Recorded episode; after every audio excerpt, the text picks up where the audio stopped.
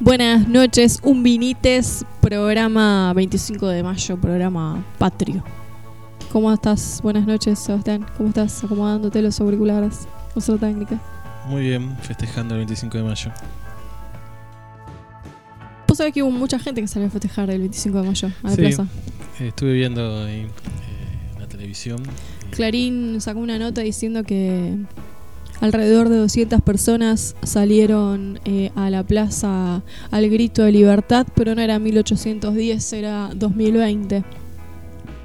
Eh, Contaron menos que en 1810, que se calcula que eran alrededor de 600. ¿no?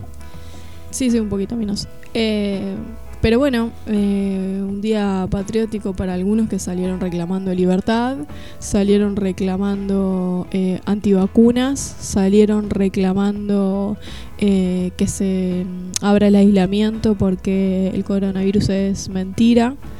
eh, y, Y que es un gobierno fascista, ¿no? es un gobierno fascista y que estamos eh, a unos pasos de convertirnos en Venezuela. Así que como tienen miedo del comunismo, eh, no quieren no quieren aislamiento. No sé con qué asociación hace esta gente, la verdad. Pero bueno, la cuestión es un vinites, no sé si están al tanto, pero esto sucedió hace poco tiempo. En Plaza de Mayo se juntaban alrededor de 200 eh, minusválidos mentales. Estaban los partidarios de Biondini. Eh, ahí hay una contradicción entre los libertarios, por un lado, y los simpatizantes de Biondini, que lo que menos quieren es libertad, justamente un control estatal totalizador. Una mezcla de personajes bastante heterogénea. Me llamaba la atención uno de los muchachos que estaba ahí que decía que en cinco meses este gobierno fundió el país. Así que en diciembre estábamos fantásticos y de diciembre ahora se, se fundió todo. Sí, se fundió Argentina eh, como no se fundieron el resto de los países en el mundo producto del COVID-19, ¿no? Eso, eso es al margen, es un mal menor. Pero bueno, no solamente fueron, no y las movilizaciones, eh, los em, convivientes del country en el Tigre también salieron. Festejaron el amor, ¿no? En Pilar boda. Del country también salieron en sus autos, no vaya a ser cosa de que se movilicen a pie y se contagien del Ah, ese vecino. no es la boda en el country, porque no hubo una no, boda. no, también Ah, me estoy adelantando. yo- ahí vamos por Me pierdo con tantas manifestaciones libertarias. manifestaciones también hubo en el Tigre, en Pilar, eh, en el country. No, como en las callecitas del tranqui piden- country pidiendo libertad, un- una ironía. Pero bueno, vamos a dejar ese debate filosófico para otro momento. Y también hubo tres casamientos, uno de ellos con un centenar de invitados. Eh, otro de ellos fue hoy, que ahí sí intervino, digo, ahí sí intervino la policía de la ciudad y llegó detenido el rabino y a los que se casaron. Sí, con la manifestación de Plaza de Mayo, lo hablamos antes de arrancar, eh, es difícil ahí tomar una posición, ¿no? Porque mm, si la policía va y los mete preso, seguramente utilizando la fuerza, porque no creo que se vayan tranquilos, eh, tal vez estés convirtiendo a, a Sí, abonando la 200 teoría idiotas en de la- héroes. Claro. No, y además eh, vas eh, echándole agua a esa semilla que va germinando de autoritarismo comunista. Sí, un poco darle la razón entre muchas comillas, porque en realidad ellos están mirando la ley y las fuerzas de seguridad tendrían pleno derecho a sacarlos de la Plaza de Mayo y meterlos presos y iniciar una causa, ¿no? Eh, pero bueno, me imagino que ahí son decisiones políticas que, que evaluarán y se tomarán de acuerdo a eso, ¿no? De qué, qué impacto tiene, es, qué es peor o mejor, digamos, meterlos presos o dejarlo que griten un rato y después se vayan a su casa. A diferencia de Clarín, que hace pocos minutos sacaba esta nota haciendo una comparación entre la eh, gesta del 25 de mayo y el polo en la plaza pidiendo libertad y la, y la plaza de hoy, eh, hace pocas horas. Eh, Pedro Can sacó una nota de opinión hoy en página 12, también haciendo una comparación. El infectólogo Cuca. El infectólogo Cuca, asesor del Ministerio de Salud de la Nación. Parte del Eh, equipo de asesores, ¿no? Exacto. pasa que es el que más sale en televisión. Sí, y además, eh, por ejemplo, en página 12 tiene una mm, publicación bastante sistemática de notas Porque de está opinión. el doctor Eduardo López, que también pertenece al equipo de profesionales y infectólogos que asiste y asesora al presidente, que salió una nota de Clarín elogiándolo mucho, ¿no? Y contando toda su historia de meritocracia y su hermosa familia. Y opina exactamente igual que Can, pero Can es un cuca. Eduardo López es un respetable doctor. Les decía que Can publicó hoy una nota de opinión en página 12, eh, también haciendo una comparación entre la pandemia y el 25 de mayo, pero con una, un punto de vista eh, absolutamente diferente que con el que Clarín hoy titulaba eh, las movilizaciones que hubo hoy en Plaza de Mayo, la mini movilización que hubo en Plaza de Mayo. Y Pedro Can dice eh, así como fue clave para el 25 de mayo de 1810 la participación popular en la plaza, para la lucha contra la pandemia también hace falta Ahí ponemos un asterisco que La- lo desarrollaremos en el tema del día. la participación popular cumpliendo con las medidas de aislamiento. Y destacó la necesidad también de una alianza entre sectores dirigentes diversos para minimizar el impacto del coronavirus. Pero tiene una mirada completamente distinta, aunque después podríamos entrar en detalles históricos sobre el pueblo en Plaza de Mayo o la participación popular en la Revolución de Mayo. Eh, pero digamos, toma la fecha para dar cuenta de la importancia de nuestra responsabilidad en el cumplimiento del aislamiento, que por el momento es la única medida de prevención factible y eficiente para disminuir la cantidad de contagios de coronavirus. Hoy, eh, hace poquitos minutos, eh, ya se dieron a conocer las cifras en Argentina con 552 casos de contagios. Eh, si bien es bastante menor que las que tuvimos en los últimos dos días, que El rondamos fin de los semana 700, tuvimos los récords, ¿no? De más de 700. sigue siendo significativo. por lo tanto, vemos que esa curva podría estar, podríamos estar vivenciando, ¿no? El ascenso de la curva de contagio y que es necesario que pongamos todo de nuestro esfuerzo, por más que estemos cansados y agotados de la cuarentena. Eh, algunos la podemos atravesar mucho mejor que otros, esto ya lo hemos hablado, porque las condiciones socioeconómicas dificultan un montón atravesar plácidamente la cuarentena y factores no solamente socioeconómicos sino también emocionales que a algunas personas les dificultan más que a otras Sí, hemos dicho que pero son los esfuerzos los que, que, hay que estamos hacer un poco mejor en condiciones materiales, hasta tenemos la ventaja y el derecho de angustiarnos por la cuarentena. Otras personas ni siquiera tienen tiempo para angustiarse. pero bueno son las eh, nuestras obligaciones también como ciudadanos no respetar el cumplimiento de una decisión que implica el cuidado de la salud Me deja un poco tranquilo. eh, el sábado fue. El, oh, ya me estoy perdiendo los días. Yo, el sábado fue la conferencia de prensa. el sábado Que la reta siga estando ahí al lado del presidente y del gobernador de la provincia, sin hacerle caso a su propio partido, a los referentes de su partido, o a esta caterva de idiotas que sale a pedir la libertad de, de la cuarentena. Eh, de hecho, dio marcha atrás con varias flexibilizaciones que se habían dado 15 días antes. Así que habla bien de la reta, a pesar de que esté en, otro, en otra vereda de pensamiento, de la responsabilidad ¿no? a la hora de gobernar, más allá de las ideologías, entender cuál es realmente la situación y, y tomar las medidas necesarias para, para eso mismo. Me acordaba que uno de los cánticos hoy en Plaza de Mayo era Ustedes son el virus, ustedes son el virus.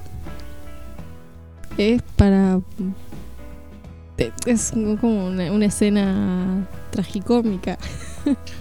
Sí, el fin de semana también veíamos a un pseudo médico, licenciado no sé en qué cosas, que también antivacuna, que está juntando firmas para En denunciar Instagram. penalmente al El- gobierno de la nación Sí, el porque supuestamente la cuarentena enferma más personas, incluso de coronavirus, que si no hubiera cuarentena, ¿no? Eh, se ve que no mira el caso de Brasil, el muchacho este, este pseudo médico, eh, donde se abrió todo y no hay ningún tipo de cuarentena. Y tenemos 374.898 casos de coronavirus y 23.473 muertos. Eso es lo que hace la no cuarentena.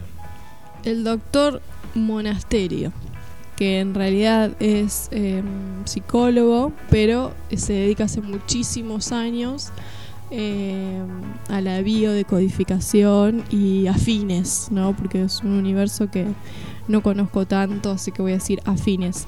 Y Es un tema para Maya, me parece. Sí. Más que para Bueno, la sección de noticias. podría ser. Así que y Sí, hoy lo ¿sabe tenemos. Eh, nos está esperando Aníbal. Así que vamos a preguntarle sobre la bio, bio- Biodecodificación. biodecodificación. Pero- y el doctor, doctores o licenciado Él monasterio. se dice doctor, pero porque tiene un doctorado en Estados Unidos, no sabría decirte exactamente en qué, pero no es en psicología, por ejemplo. Se ha dedicado a la biodecodificación, así que al estudio ahí No medio biológica y etcétera. Eh, pero sí, no, vimos ese vivo recomendado por una oyente de un vinito. Eh, perdón, esa entrevista que le hicieron en, en Instagram. Y lo asocié muchísimo con las pancartas y los reclamos de hoy porque mm, este mm, señor monasterio eh, pidió en sus redes sociales las firmas eh, para exigirle al Poder Ejecutivo de Fernández la marcha atrás en el aislamiento, considerando que avasalla derechos constitucionales como la libre circulación. Entre paréntesis, ¿what the fuck? Bueno, ese es el argumento. Y hoy en la plaza podíamos ver carteles o en las fotos que circularon de la movilización en la plaza en, Twitter, en otras redes sociales, eh, con este mismo argumento de respetar la Constitución Nacional. Sí, que son términos que se bastardean constantemente. Porque veíamos el programa anterior, el caso de Uruguay, eh, que supuestamente primó la cuestión de la libertad individual y hizo básicamente lo mismo que Argentina. Cerró la frontera, cerró las escuelas, los lugares públicos. ¿Y dónde está la libre circulación y, y hacer lo que a mí se me canta porque soy una persona libre? Eh, creo que hemos charlado bastante, ¿no? El, mito de la libertad, en términos filosóficos, bastante. Ya pasó de moda hablar de libertad. Eh, somos sujetos que está eh, sujetados, ¿no? No hay libertad. No, y además habla de una de un posicionamiento ajeno a los factores económicos que nos sujetan en esta vida bastante y nuestra libertad queda absolutamente en entredicho. Que nos es, digamos, y es el discurso, sobre todo neoliberal, que nos ha hecho creer que nosotros podemos ser libres. eh, Y si te forzás, podés. exactamente, la meritocracia. Tenemos un oyente que nos está pidiendo leña para todos los anti-cuarentena. Eh, nos sumamos a la consigna. Bueno, leña, sí, me sumo perfectamente. Desde un minuto nos sumamos leña para todos los anti-cuarentena. Bueno, vamos a escuchar una canción y ya arrancamos con las noticias internacionales. Hoy tenemos eh, noticias internacionales, noticias nacionales, como todos los programas de Un Vinite. Tenemos eh, nuestro especial del día, que es hablar del 25 de mayo y de algunos mitos que nos... Bueno, yo te voy a preguntar por unos mitos. Digo así porque nuestro especialista técnico en Un Vinite eh, es el que va a responder las preguntas que puedan llegar a tener los oyentes de Un Vinito preguntas que yo tengo para mm, desmitificar un poco el 25 de mayo y cómo hemos aprendido en la historia con la historia escolar eh, el 25 de mayo. Tenemos muchas efemérides además de este tema del día y finalmente vamos a estar de charla con Aníbal Amayo. Que nos trae información también sobre el 25 de mayo y cómo los portales que ya hemos charlado, sobre todo en la provincia de Córdoba, tuvieron un papel importante en la revolución. Ahora sí, ¿qué tema vamos a escuchar para ir a la pausa? vamos a escuchar ni una canción de las ligas menores. Tengo un par de cosas tuyas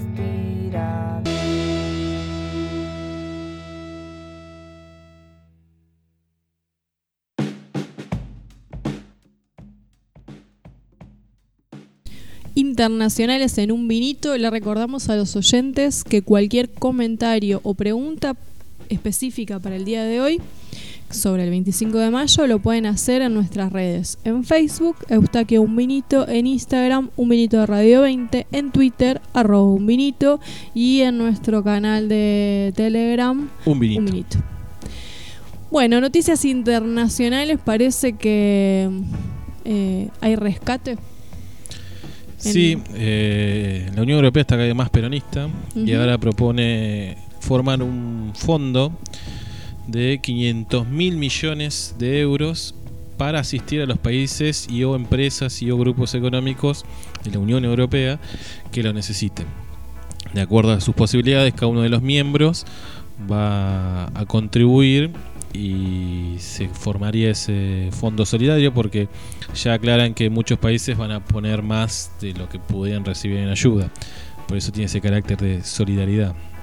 Es una idea que surge entre Francia y Alemania, ¿no? Entre Merkel y, y Macron. Sí, dentro de la pandemia se están llevando muy bien Francia y Alemania y proponen esto como solución para la reactivación económica una vez que la pandemia pase. De hecho, eso ya lo toman como que pasó y ya están planificando la temporada de verano, que arranca en menos de un mes en Europa. Así que están viendo cómo convivir el coronavirus con los turistas. Tien- están teniendo una mirada, mm, eh, a ver si está bien la expresión, geopolítica global, digamos, en alguna medida entienden que ningún país por sí solo se recupera de la crisis si no es en bloque, en este caso Europa. Sí, yo creo que no les queda otra más que una cuestión de convencimiento. Eh, de hecho, bueno, hemos hablado de los casos de países de Europa que no han tenido ningún tipo de asistencia. Eh, de hecho, ningún país ha tenido asistencia de Alemania o de Francia. Eh, para mí se esconde, como siempre, atrás de esto el, el verdadero motivo que es salvar los grandes grupos económicos. Y que, bueno, la, esta ayuda o, o los costos de la recesión económica lo paguen los contribuyentes. ¿no? Claro, sí. Eh, un- a simple vista uno podría pensar que es una manera de, mm, digamos, solventar la crisis. Eh, no tiene como principal objetivo que sean los ciudadanos los que menos la sufran o sufran el impacto de la crisis. Y te sino- pueden decir que sí porque de esta manera se resguardan las fuentes de trabajo. Claro. Entonces también por derrame estaría llegando a... Bueno, pero por de derrame, justamente. Podríamos ahí eh, anteponer un halo de sospecha a la actitud que tienen Francia y Alemania en este momento de, de generar o proponer este fondo de recuperación, como le dicen ellos. Sí, me parece que lo más interesante de Europa es lo que comentaba en el programa anterior de la participación eh, de los estados o la participación pública de las empresas que reciban esta ayuda, ¿no? Y hacíamos la comparación con Argentina de que hubo una diputada del Frente de Todo que también lo está proponiendo de la misma manera y cómo se le cayó con todo el peso de los medios de comunicación acusándola de comunista y bueno, lo mismo que dicen siempre, ¿no? Eh, yo creo que Macron y Merkel no tienen nada de comunista y sin embargo lo van a hacer. Y una de las, digamos, acá hay empresas que podrían recibir ayudas como Renault, ¿no? En Francia que dice que va a quebrar. Sí, me llamó la atención que, que Renault, bueno, uno entiende que es una empresa histórica y emblemática de, de autos eh, y que debería tener algún tipo de solvencia, ¿no? Bueno, lo que hablamos también en otros programas de que rápidamente todas estas empresas quiebran ante la pandemia eh, a pocos meses o semanas de, de que se declare el parate, ¿no? Eh, estaban peor que una familia del conurbano argentino en sus finanzas.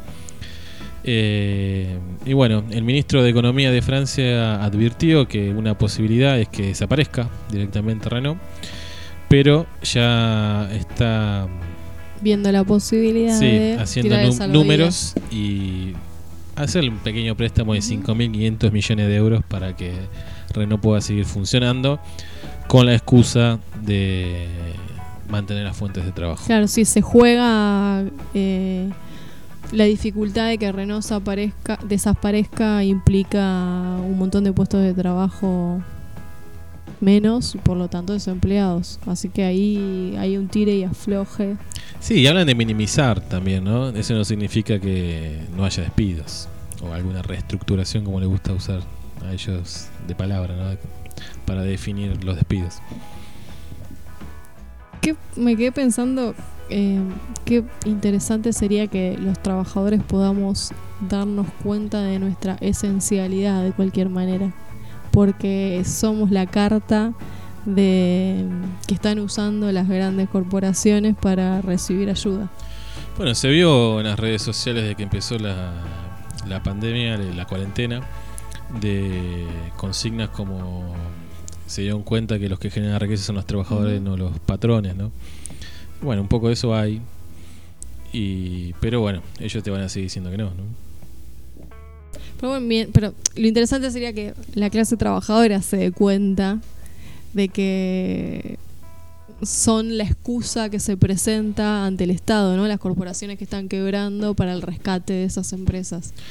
que podamos darnos cuenta de nuestra propia importancia en, en, la producción. Si se lograra esa conciencia que decís vos, estaríamos ya en las vísperas de un nuevo sistema mucho más justo para todos. Bueno, para eso está un minite.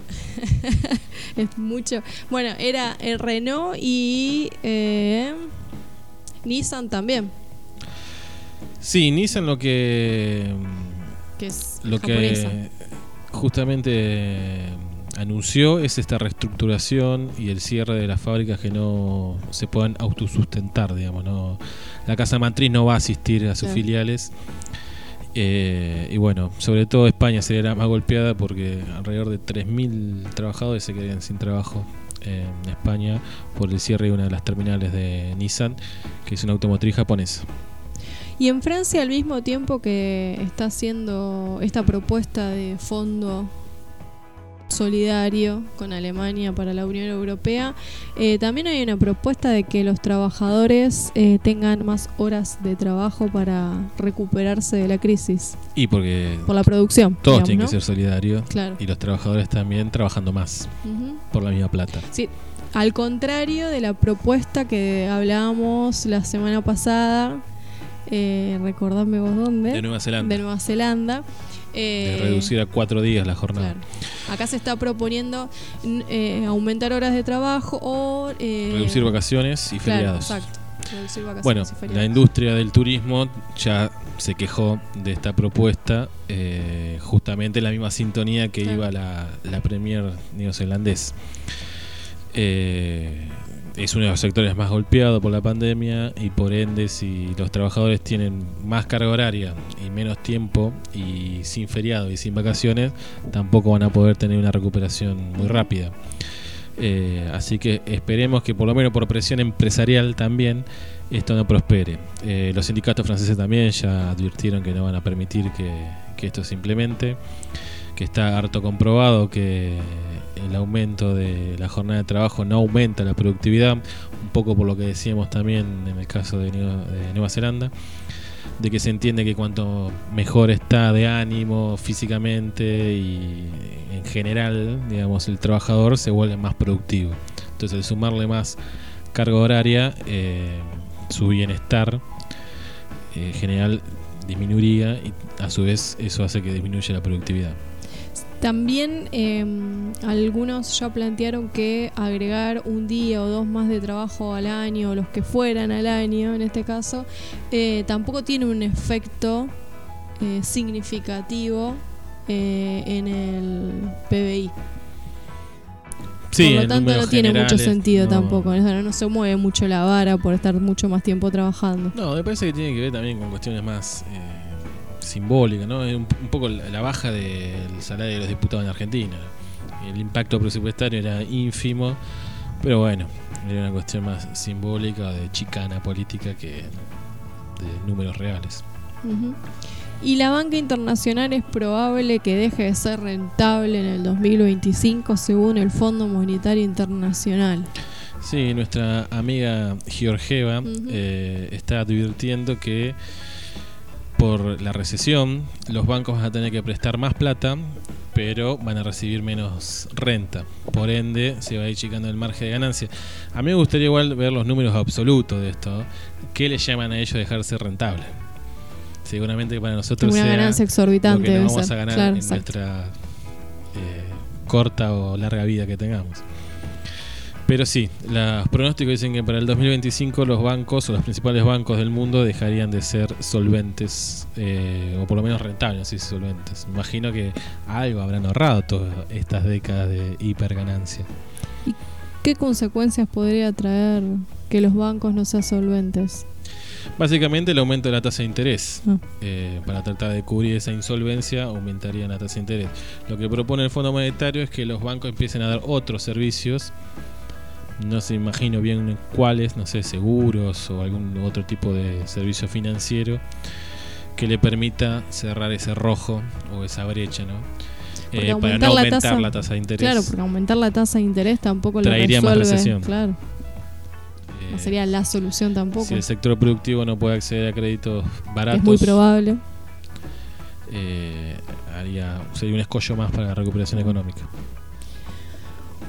Bueno, Los pronósticos siguen siendo uno peor que otro, ¿no? Lo- alentadores, muy de lo que va a alentadores. pasar después del coronavirus. Tenemos más sobre después del coronavirus.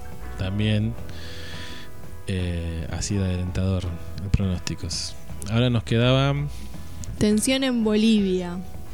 Increíble lo de Bolivia, ¿no? Las Fuerzas Armadas ahí están... Es un buen ejemplo para los chicos estos libertarios que están en Plaza de Mayo, que dicen que este es un gobierno autoritario. Bueno, el ejército de Bolivia entró por la fuerza al Congreso y exigió que se resuelva sus... que se aprueben los ascensos Exacto. internos del ejército, de, las- de las fuerzas, de las tres fuerzas armadas. Eh, la propuesta, las Fuerzas Armadas se lo proponen, se le, digamos, le entregan la nota al Poder Ejecutivo, en Ese este es el caso camino Añez, claro. Lo deriva a senadores, al Poder Legislativo, y ellos lo tienen que eh, tratar. Pero la ley, la constitución no dice, no, no pone un plazo, No, no pone de plazos. acuerdo a las prioridades. Exacto. Y de hecho se están sancionando eh, leyes eh, que tienen que ver con la pandemia. Bueno, de hecho, eh, eh, la Eva Cova, que es del movimiento del MAS, eh, lo que argumentó fue justamente que no era prioridad en este momento del Poder Legislativo tratar los ascensos de las Fuerzas Armadas porque estaban trabajando sobre normas vinculadas a la lucha contra el coronavirus. Eh, con lo cual, eh, bueno, lo dejaron para otro momento el tratamiento que le pide las Fuerzas Armadas. Pero hubo como una. Se filtró, lo que entiendo yo que se filtró alguna información. eh, dieron por supuesto que esto se iba a tratar. Organizaron un acto protocolar. El acto protocolar se tuvo que suspender porque finalmente no hubo tratamiento del ascenso que pedían las Fuerzas Armadas. Y fueron, por la fuerza, digamos, le exigieron al Poder Legislativo que le diera tratamiento. Sí, lo extraño también de esto es que Áñez está pensando cómo conformarlos. Eh, está bien, ella le debe el puesto porque las Fuerzas Armadas la pusieron a ella en ese lugar, ¿no? Pero de firmar un decreto provisorio para confirmar la nómina que dieron y cuando el Congreso pueda que lo, lo ratifique. Pero bueno, así está la democracia en Latinoamérica, ¿no? Las tensiones. Las Fuerzas Armadas siempre están ahí esperando quién les va a dar alguna, alguna pelota, digamos, ¿no? Sí, bueno, el caso más increíble es el de Brasil. El de, sí, el de Bolsonaro, eso te iba a decir. Eh, si hablamos de autoritarismo, militares. Bueno, hoy Bolsonaro eh, excede ¿no? a las Fuerzas Armadas, pero eh, Bolsonaro hoy, por ejemplo, eh, salió diciendo que quiere que su pueblo esté armado porque es la única manera que el pueblo armado no lo pasen por arriba, digamos, no otras palabras, pero esa era la idea. Así que está complicado el escenario en Latinoamérica. Bueno, Bolivia, Venezuela hemos hablado en un vinito de la situación también complicada con Sí, hay otros una países. faltante de combustible que, bueno, el gobierno anunció la llegada de eh, barcos cisternas de Irán para paliar eh, esta situación que deriva del bloqueo norteamericano que está sufriendo Venezuela. El panorama es muy alentador. Quédense en sus casas mejor.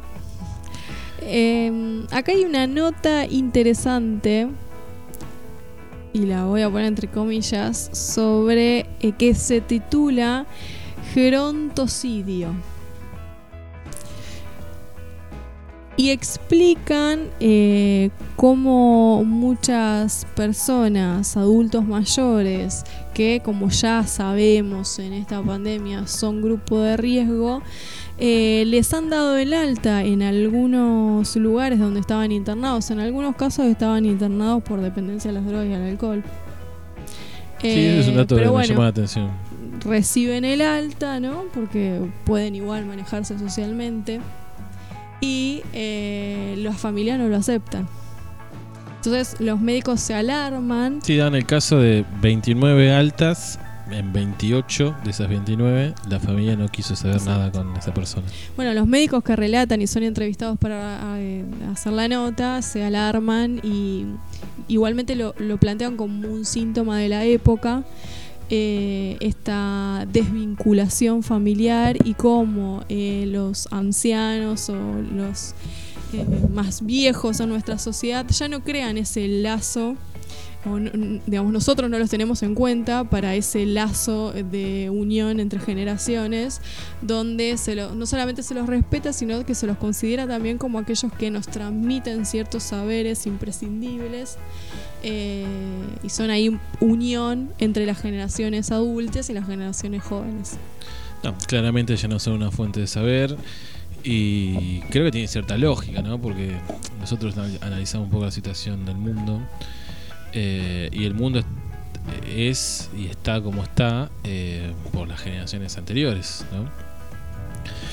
Eh, a mí se me plantea como un dilema acá, no caer en una cuestión un poco reaccionaria, conservadora del abuelo, como un bien en sí mismo por ser abuelo, y la cuestión humana, ¿no? Eh, me parece que el cuidado de los adultos mayores tiene que ser por su condición de humano más que por ser adultos mayores.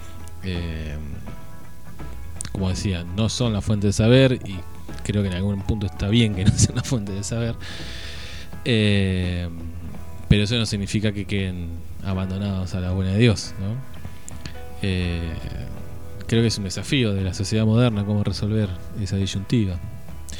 Hablan de una cuestión ahí bastante psicoanalítica, eh, los médicos, de que muchas veces los hijos, sobre todo, eh, tienen esta, especie de abandono, esta resistencia a tenerlo con ellos, a sus adultos mayores, a sus padres, por viejos rencores. Eh, como un ajuste de cuenta, ahora que son viejos, se vengan, entre comillas, de cosas que han sufrido en su niñez o en su vida joven y adulta, ¿no? Em, eh, me parece que es una, eh, un tema polémico, porque digamos, me parece que por un lado socialmente es cierto eh, la idea de descarte del adulto mayor. Que Sí, pues no son productivos, básicamente. ¿no? no es productivo, es más, no gastos un tanto en peso, salud un como en gasto. jubilaciones. De hecho, cuando eh, surgió la cuestión de la Sí, pandemia, lo primero que dijimos fue, posibilidad. "Bueno, están matando a los viejos porque son un gasto. Eh, pero al mismo tiempo, eh, creo que ninguno de los dos extremos, como en ningún caso, eh, es factible sostenerse por sí mismo. Ni es 100% cierto que para todo el mundo, los, digamos, me parece, a ver, para el modelo económico, los viejos son un descarte. Sí, si no estuvieran sería mejor. Exacto. Ya lo dijeron desde el Fondo Monetario, ya lo dijo Sí, los sistemas provisionales del lo- mundo no son exacto. sostenibles. Ya está. Ahora, en cuestiones vinculares, también me parece un poco abrupto eh, sostener la idea de que los viejos son un descarte, porque se movilizan un montón de cuestiones eh, de la historia vincular con esos otros que pueden hacer la dificultad de la convivencia, que no podría ser ni digamos, que podría suceder que no sea ni beneficioso ni para esos adultos eh, jóvenes, digamos, y también puede no ser beneficioso para esos adultos mayores. Y ahí, eh, como en el caso de los niños, ¿no? Que a veces decimos en cuanto a la salud no está respaldando un montón de niños en situación de violencia, para esos adultos mayores, y bueno, y también habría que buscar eh, estrategias estatales para que esos adultos mayores estén al resguardo. Sí, es un desafío también moderno porque la extensión de esperanza de vida en las últimas décadas ha sido muy, muy rápida y no ha permitido adaptarse a la sociedad ni al Estado a esta nueva realidad de lo que antes era una minoría por una cuestión biológica, ahora ser un- una mayoría. Bueno, de hecho, una de las eh, causas de por qué tanta mortandad en Italia era que tenían 20 millones de, de adultos mayores dentro de su población. Más de un tercio de la población eran adultos mayores. Y por eso la cantidad de muertos, ¿no? Por lo menos lo explicaban desde ese lugar. Daban el ejemplo de Grecia, que culturalmente Grecia Sigue manteniendo Eh, tradiciones familiares sí. más firmes que el resto de Occidente. y los eh, adultos son bastante más protegidos en el núcleo familiar que en otras regiones. Bueno, por eso decía yo que ahí me parece que viene la cuestión del debate o la polémica, cómo dar una respuesta a, esta nueva situación, a esta nueva dificultad, sin caer en eso, me parece a mí, ¿no? En eso de endiosar la familia como el lugar de contención, cuando también hemos dicho en este programa, la familia tipo es la célula básica del sistema capitalista. Esto mismo, que parece ser que resolvió o hizo transitar la pandemia en Grecia de la mejor manera posible, que es el núcleo familiar y la familia como sostén de los adultos mayores, es lo que en Italia o en España se dijo que era perjudicial para los adultos mayores, porque había muchos jóvenes que igualmente circularon, se Sí, no contagiaron y como aún viven todavía con los adultos mayores, fueron los que llevaron el contagio a ese grupo poblacional. Si es así tal cual se dice, en Grecia tal vez los que mejor combatió la pandemia es la responsabilidad social eh, ciudadana de quedarse en la casa y Ujú. no salir. Eh, pero bueno, sí, es un tema que y me imagino que con el correr del tiempo cada vez va a ser más, porque cada vez vamos a hacer más lo que tenemos dentro de los adultos mayores, por más que nos falte un poquito todavía. Eh, porque a medida que avance la tecnología, a medida que avance la medicina, eh, cada vez van a ser más los adultos mayores porque la experiencia de vida se va a ir alargando. Que ahí no sé si nos estará también abonando a la teoría de que hay que subir las edades jubilatorias. A mí me, preocupa esta idea que instala la nota porque mm, en otras, y vuelvo a la infancia, ¿sí? Que es una edad no productiva en el momento en el que están transcurriendo. A futuro puede ser prometedor, pero en ese momento no. Entonces uno invierte porque a futuro va a poder volver. traer, claro. Ahora, eh, los responsables de la socialización secundaria para los niños son otros por fuera de la familia. Y hay instituciones dedicadas exclusivamente a eso. Sí, que garantizan que esa potencialidad se traduzca en productividad. Me preocupa lo de la nota porque está eh, con un análisis sociológico de supuesta desvinculación, ¿no? Está siendo responsable a la familia de ocuparse de toda la socialización de los adultos mayores.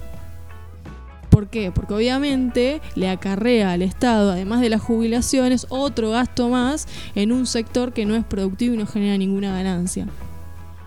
Entonces, para cuando yo sea vieja, quiero tener lugares donde sociabilizar con otros viejos, lugares donde ir a jugar, lugares donde ir a estudiar, lugares quiero tenerlos.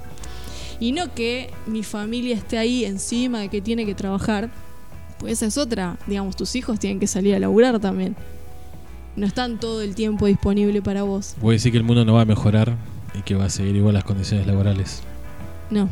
Tus futuros hijos no van a tener más tiempo para cuidarte o estar tiempo con vos. Mm, no, dudo. En corto plazo, dudo. Pero bueno, supongamos que esto no cambie. Eh, me preocupa. Me parece que voy a ser militante por los derechos de la jubilación, pero estatal.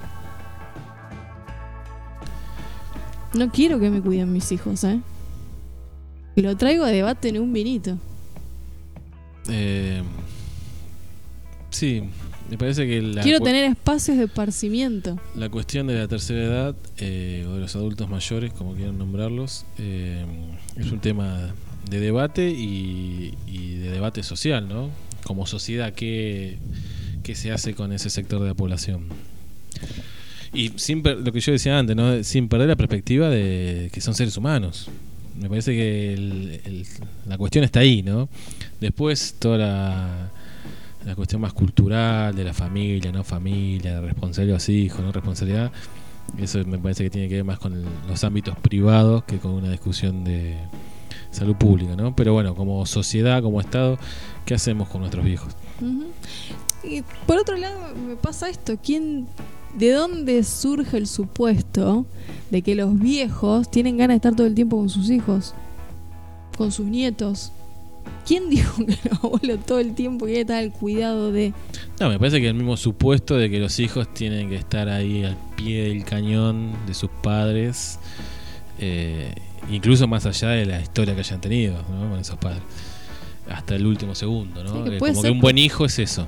Puede ser un terror para el viejo y para los que lo cuiden. Entonces, ojo con estas ideas aparentemente como éticas y morales que se instala el cuidado del adulto mayor, que sí, obvio, hay que cuidarlo, como se cuida la niñez, pero ¿por qué a responsabilidad absoluta de una familia que puede ser perjudicial? Me parece que eso no se está, como si el anciano fuera un santo, también. O como si los hijos, por el hecho de ser hijos a cargo de adultos mayores, lo cuidaran perfectamente. O sea, ojo con eso, no sé. Sí, toda da una romantización ¿no? de, los, de los viejos. digamos. Claro, exacto. Como que el momento que te, te convertís en adulto mayor, te absuelven de todas las pelotudeces o mala leche que hayas hecho en tu vida. Por eso digo, ojo con eh, de dónde estaban internados estos adultos mayores. Y le dieron Sí. el alta. Y planteando situaciones eh, de consumo problemático eh, complejas, ¿no? Para que una familia afronte sola ese tipo de cuestiones. Bueno, un in- debate interesante. Fue la nota que más polémica interna me generó. Sí, eh, movilizan porque, por lo menos en mi caso, yo no, no tenía una postura tomada o pensada y me, me hizo pensar eh, eh, en esa cuestión que no, no la tenía como de salud pública. digamos. Ujú. Eh, un oyente nos dice que otro tema, de manera directa o indirecta, depende de cómo queramos verlo, que no, no se está debatiendo y que estamos lejos, y comparto que estamos muy lejos de debatirlo, eh, cuando seguimos metiendo presos a pibes porque se fueron un porro, eh, es la eutanasia. Eh, el tema de la muerte digna también es un tema que, que da para debatir y pensarlo y que sí, como sociedad, por lo menos la Argentina, está lejos todavía de poder darse ese debate. Bueno, la nota tomaba ejemplos de algunos países que le ofrecen a los adultos mayores la pastillita. Sí, eh, eh, Holanda, a los mayores de 70 años le Sí. daba la opción de. El Estado se encarga de dar eh, pastillas para que uno se pueda suicidar en paz. Me hace acordar a una película, no sé si la hemos nombrado, que es Niños del Hombre, que el Estado también reparte pastillas de eutanasia, sería, para, para terminar con la vida. Eh, también es otro tema. La verdad que yo no, no tengo tampoco una opinión formada al respecto, si está bien, está mal, por qué es, una opción. A mí, imaginándome en mis 70 años, si la estoy pasando mal de salud, la verdad que el Estado me una pastillita para que pase mejor vida en paz, se lo agradecería. Pero bueno, también es una apreciación personal. No tendremos que seguir profundizando para poder eh, charlarlo y debatirlo con más profundidad y seriedad. Sí, porque estoy pensando demasiadas cosas en este momento, pero me parece que da para muchísimo el debate. Para muchísimo el debate, incluso hasta se podría debatir si a la tercera edad solamente. Quizás haría menos traumático un suicidio. Pero bueno, lo tiro así por tirar. Una bomba, pero bueno, no importa. Eh, pasamos a las cuestiones medioambientales, ¿no? Y Futuro prometedor, como todo. terrible. Muy buenas noticias tenemos. Eh, ya hemos charlado nosotros sobre el origen del coronavirus como una de las posibilidades del origen del coronavirus de eh, la agresión del hombre sobre el medio ambiente y que eso genera estar en contacto con animales y con virus que no estaríamos si no fuéramos tan eh, agresivos con el medio ambiente. A lo que los científicos están diciendo de que el coronavirus sería el primero de una, Una larga cadena de- de virus nuevos y de futuras pandemias que va a tener que afrontar la humanidad en el corto plazo. No estamos hablando a 100 años, estamos hablando en las próximas décadas. Que a medida que se acelera, por ejemplo, la tala de árboles, a la misma velocidad crece la cantidad de virus. Eh, de un estudio de una universidad de Estados Unidos que en 2019 encontró 44, si no me falla la memoria, virus nuevos eh, que estarían en condiciones a, a muy poquito de pasar al ser humano. Y serían, podríamos tener 44 potencialidad, poten, Sí. la palabra. La potencialidad de 44 pandemias más a partir de ahora. Eh, una de las cosas que hemos mencionado en un vinito y una de las notas que habla sobre el medio ambiente y las pandemias eh, señala es eh, los efectos, por ejemplo, del cambio climático, eh, cómo podrían acelerar el deshielo, el deshielo del permafrost, liberar agentes bio- biológicos patógenos que duermen hace milenios en las zonas periglaciales y que no so- digamos, eh, por un lado el cambio climático y por otro lado lo que vos estabas diciendo de cómo Sí, estamos la afectando el- urbanización sobre ambiente, ecosistemas naturales, ¿no? genera la posibilidad de mm, pandemias reiteradas en la historia. Eh, de hecho, descubrieron, eh, alguno- un grupo de científicos descubrió eh, virus que en- al principio no serían potencialmente mm, agresivos para el ser humano, pero no descartan que aparezcan un montón de patógenos por el de producto del deshielo eh, que sean eh, perjudiciales para el ser humano. Sí, eh, enfermedades que se creen ya eh, pasadas o enterradas que, que puedan volver con algún tipo de virulencia. Ujú. Eh, pero bueno, una de las propuestas que tienen los científicos, bueno, no solo tiran la pálida, sino que también dicen cómo podremos eh, empezar a trabajar en esto y tratar de evitarlo, es sostener la biodiversidad. Cuanto más especies de animales haya, eh, actúan de una barrera natural para que esos virus no lleguen al ser humano. Bueno, por ejemplo, eh, uno de los datos que abona esa propuesta es que entre el 1940 y el 2004 eh, se identificaron 335 enfermedades nuevas y el 65% de esas enfermedades eh, fueron transmitidas por animales salvajes en una relación directa con el ser humano. Bueno, la nota también dice que todas las epidemias y pandemias del siglo XXI, en el 100%, eh, provienen de animales, tanto desde el SAR, el que es el abuelo del coronavirus, el MERS, la gripe A, la gripe de Hong Kong, que bueno, es un poquito antes, a finales del siglo XX, todos tienen que ver con este contacto zoonótico. Claro. Bueno, después, por ejemplo, otro de los datos que arrojaba una de las notas es que en murciélagos, que fue el animal demonizado con la pandemia del COVID-19, eh, se registran hasta el momento 5.000 virus que son potencialmente peligrosos para el, para el hombre. Y el asunto es que como se mm, eh, descarta su hábitat natural, digamos, se talan bosques donde originalmente pueden estar esos murciélagos viviendo y por lo tanto se van trasladando. eh, esa tala de árboles o el desmantelamiento de los bosques genera la posibilidad de acercamiento directo con los, en este caso los murciélagos, y lo potencialmente peligrosos que resultan los murciélagos en este momento, ¿no? Eh, porque tenemos un acercamiento directo. Bueno, así que si no hacemos algo con el medio ambiente, el panorama es más que oscuro y esta gente que está tan asustada o harta de la cuarentena, bueno, tal vez la cuarentena si no hacemos algo termine siendo nuestra normalidad. Justo el 22 de mayo, el viernes, fue el Día Internacional de la Biodiversidad, eh, que justamente una de las notas lo rescata para arrojarnos y brindarnos estos datos de la cantidad de enfermedades infecciosas que tenemos por origen animal, producto del avasallamiento del medio ambiente.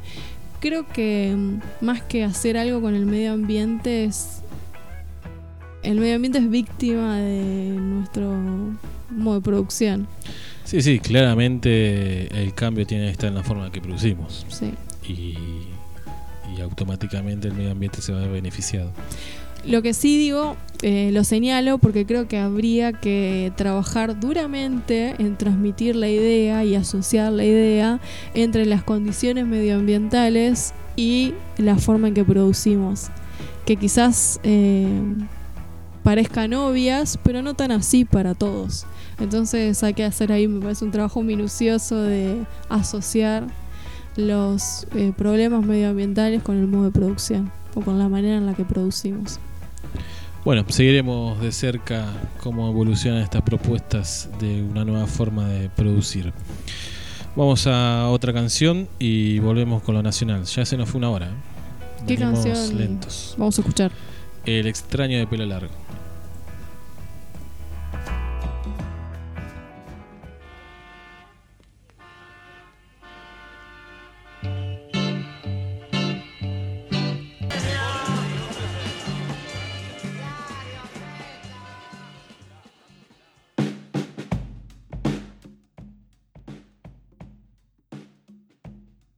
Noticias nacionales en un vinito. Tengo un- la primera pregunta para arrancar con las noticias. ¿Quiénes son los responsables de la fuga de dólares en Argentina durante el macrismo? Bueno, Malditos. tenemos una lista ahí de, de empresas que el otro día justamente habíamos estado comentándolas a varias de estas empresas que eran parte o tenían dentro de su paquete accionario inversiones del fondo BlackRock, ¿no? Que es como el gran cuco de la deuda externa argentina. Eh, las empresas que fugaron dólares durante los cuatro años de macrismo. Grupo Clarín, Archiconocidas. ¿sí? Grupo Clarín, Techin, Arcor, Pampa Energía, Aceitera General de ESA, que la conocemos como AGD, por ejemplo, el aceite o los productos Natura. Pará, pará, pará, pará. pará. Vos me estás diciendo que Clarín, que dijo que no le puede pagar el sueldo a sus empleados, fugó guita durante el macrismo. Es decir, tiene un montón de guita afuera. Sí, está en el top 10 de los que fugaron, los 86 mil millones de dólares que se fueron. Lo mismo que Techín, Exactamente. que le pidió rescate al Estado. Y que echó a 1.400 empleados por no poder pagarlo. Vos, che. A esta lista que dimos se le suma un poquito más atrás eh, el amigo Ratazzi, que gusta bastante la cámara y siempre está en televisión hablando de los 70 años de peronismo y del populismo y que ese es el gran problema. Eh, cuando la mayoría de estas empresas hicieron sus grandes fortunas o sus grandes diferencias con el Estado argentino. No son emprendedores meritocráticos siempre recibieron algún tipo de asistencia por contratos eh, o por rescate de deudas, sobre todo en el caso de Ratazzi. Eh, así que son los grandes ladrones de este país. Explícame brevemente cómo se produce semejante afano. Eh, vos decís eh, estos últimos cuatro años. Sí. Bueno, los primeros dos años Argentina se endeudó con el mercado, ¿sí? con los acreedores privados. Eh, se puso una tasa de interés alta en pesos, entonces ingresaban los inversores, ¿no? la famosa, famosa lluvia de dólares, ingresaban al país, se transformaban en pesos y el Estado argentino le garantizaba, garantizaba un margen de ganancia. Se calcula digamos, que cada 100 dólares ganabas 30 dólares. Después esos pesos los podías convertir en dólares y volver a llevártelo. Eso medianamente funcionaba eh, cuando había expectativa de que la economía iba a mejorar. Para el segundo año de gobierno ya se veía que esto iba a ser impagable. Bueno, y esos 30 dólares de diferencia se pagaban con deuda, ¿sí? con la venta de títulos públicos, que casualmente son las... eh, no sé si las mismas empresas, pero sí parte de los paquetes accionarios, pues, por ejemplo, el fondo eh, BlackRock, que tiene injerencia en muchas de estas empresas que nombramos, era una de las compradoras de esos títulos con las que se pagaba la diferencia de los 30 dólares. Bueno, eso para los primeros dos años. Cuando se corta el crédito internacional de mercado, porque se ve que Argentina se iba a, convertir en insolvente, la deuda pasa a ser del Fondo Monetario. ¿sí? El que nos da dólares es el Fondo Monetario. Y esto se da en el contexto de la corrida financiera y la escalada estrepitosa del, del dólar. Así que todos los dólares que entraban eh, del Fondo Monetario se usaron para ampliar la oferta de dólares eh, en el mercado nacional, que eso lo hace el Banco Central con reservas y eh, no se pudo frenar la corrida del dólar, así que también todos los dólares que entraban por el Fondo Monetario se, fueron por esa bicicleta financiera de la compra de dólares porque no teníamos cepo. Entonces se podía comprar la cantidad de dólares que uno quisiera y llevárselo al lugar que uno quisiera. Después Macri dice que el populismo es el que fundió el país. Pero ellos con la especulación financiera y el derrame, supuesto derrame neoliberal, Sí, esos No. primeros dos años la excusa era que, bueno, si bien eran capitales especulativos que justamente venían solamente atraídos por la tasa de interés, los bancos, con esa liquidez que aportaban estos capitales, podían dar créditos a, a la productividad, digamos. Bueno, eso no ocurrió. De hecho, esa tasa de interés eh, empujó a su vez la tasa de interés de los créditos internos. Entonces se hacía muy caro también endeudarse en pesos en Argentina. Por eso la- las empresas quedaban prácticamente paralizadas. esa deuda eh, ahora la está negociando Guzmán. Y aparentemente la negociación no viene tan mal. Esa es la deuda que se está negociando ahora, la deuda de esos primeros años. Ujú. Cuando se termine esta negociación, empezará la deuda con el Fondo Monetario. ¿Y cuándo vamos a pagar esa deuda? Que ya en- tenemos de movida con el Fondo Monetario que no puede haber quita ni de intereses ni de capital. Que sí ocurre Con con, los acreedores privados, ¿no? Sí, parece que, bueno, página 12 nos dice que prácticamente está cerrado el Ujú. acuerdo, que se llegó a un, un punto de encuentro, que los acreedores van a ganar entre 50 y 52 dólares por eh, cada 100 dólares que invirtieron en títulos públicos de la Argentina y que sería una suma que dejaría contenta a las dos partes. Lo que significaría un ahorro al Estado argentino de 33 mil millones de dólares. Y esta deuda se refinancia a 20 años, que en este contexto hablar de 20 años es nunca Pueden más. suceder otras pandemias y que No se perdonen todas las deudas. Claro, no existir más exactamente. BlackRock ni nosotros. Exactamente. Bueno, eh, lo que sí aumentaron son las deudas que tiene cada familia. Bueno, es en sintonía, ¿no? Es una cadena. Cuando se empieza a endeudar el país, se empiezan a endeudar los ciudadanos también. Son números bastante llamativos, digamos, que asustan en realidad eh, la cantidad de Sí, porque- deuda y que creció en un mes un 300%. Eh, uno de los datos es que prácticamente el 87% de los hogares del país se vieron afectados por alguna deuda que en este momento no pueden pagar y que en la mayoría, o digamos, en, en esa deuda, en la- el mayor porcentaje son deudas eh, no bancarizadas, digamos, deudas que se tienen por no poder pagar Sí, servicios. servicios o préstamos con privados eh, no bancarios, digamos, ¿no? Ya sean financieras o gente que presta plata. Y se cuenta también dentro de ese porcentaje el famoso fiado. Digamos, acá también se tienen en cuenta los datos de los comerciantes eh, que venden pero no cobran. El número de, de los fiados que no estoy encontrando ahora. Eh, se me fue el número. 633.994 millones es la deuda no bancaria, es un 25,9% más que en abril 12 millones de hogares eh, pasaron a tener algún tipo de deuda, eh, que es, me parece absolutamente significante. Después sí, la deuda bancaria, según el Banco Central, alcanzó el 1,2 billones a fines de abril. Hablamos de pesos, ¿no? Exacto, hablamos de pesos. Acá encontré el número del fiado. Eh, según esta encuestadora, se llega casi a los 22 mil millones de pesos de- que se deben a pequeños y medianos comercios. Así que ahí da cuenta de la crisis de todos. Porque es de los que necesitan consumir pero no pueden pagar, evidentemente es la gran mayoría de la población, porque los endeudados es el 87% en alguna deuda tiene. Digamos, prácticamente toda familia tiene alguna deuda.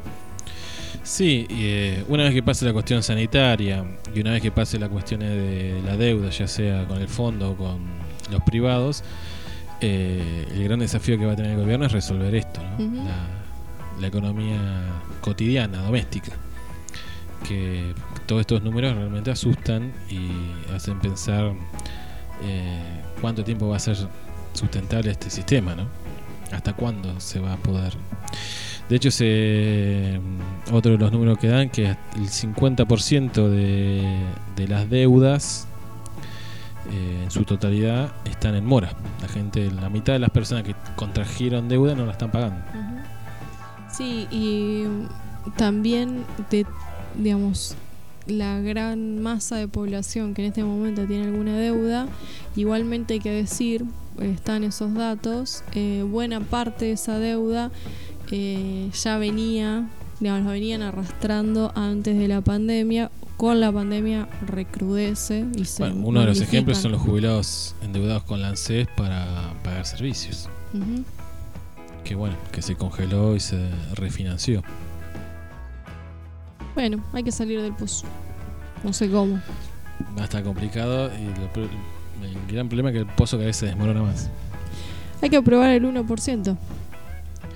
Sí, y ¿Cómo? ni siquiera. Como Sí, es un para empezar. paliativo. Claro. Un paliativo.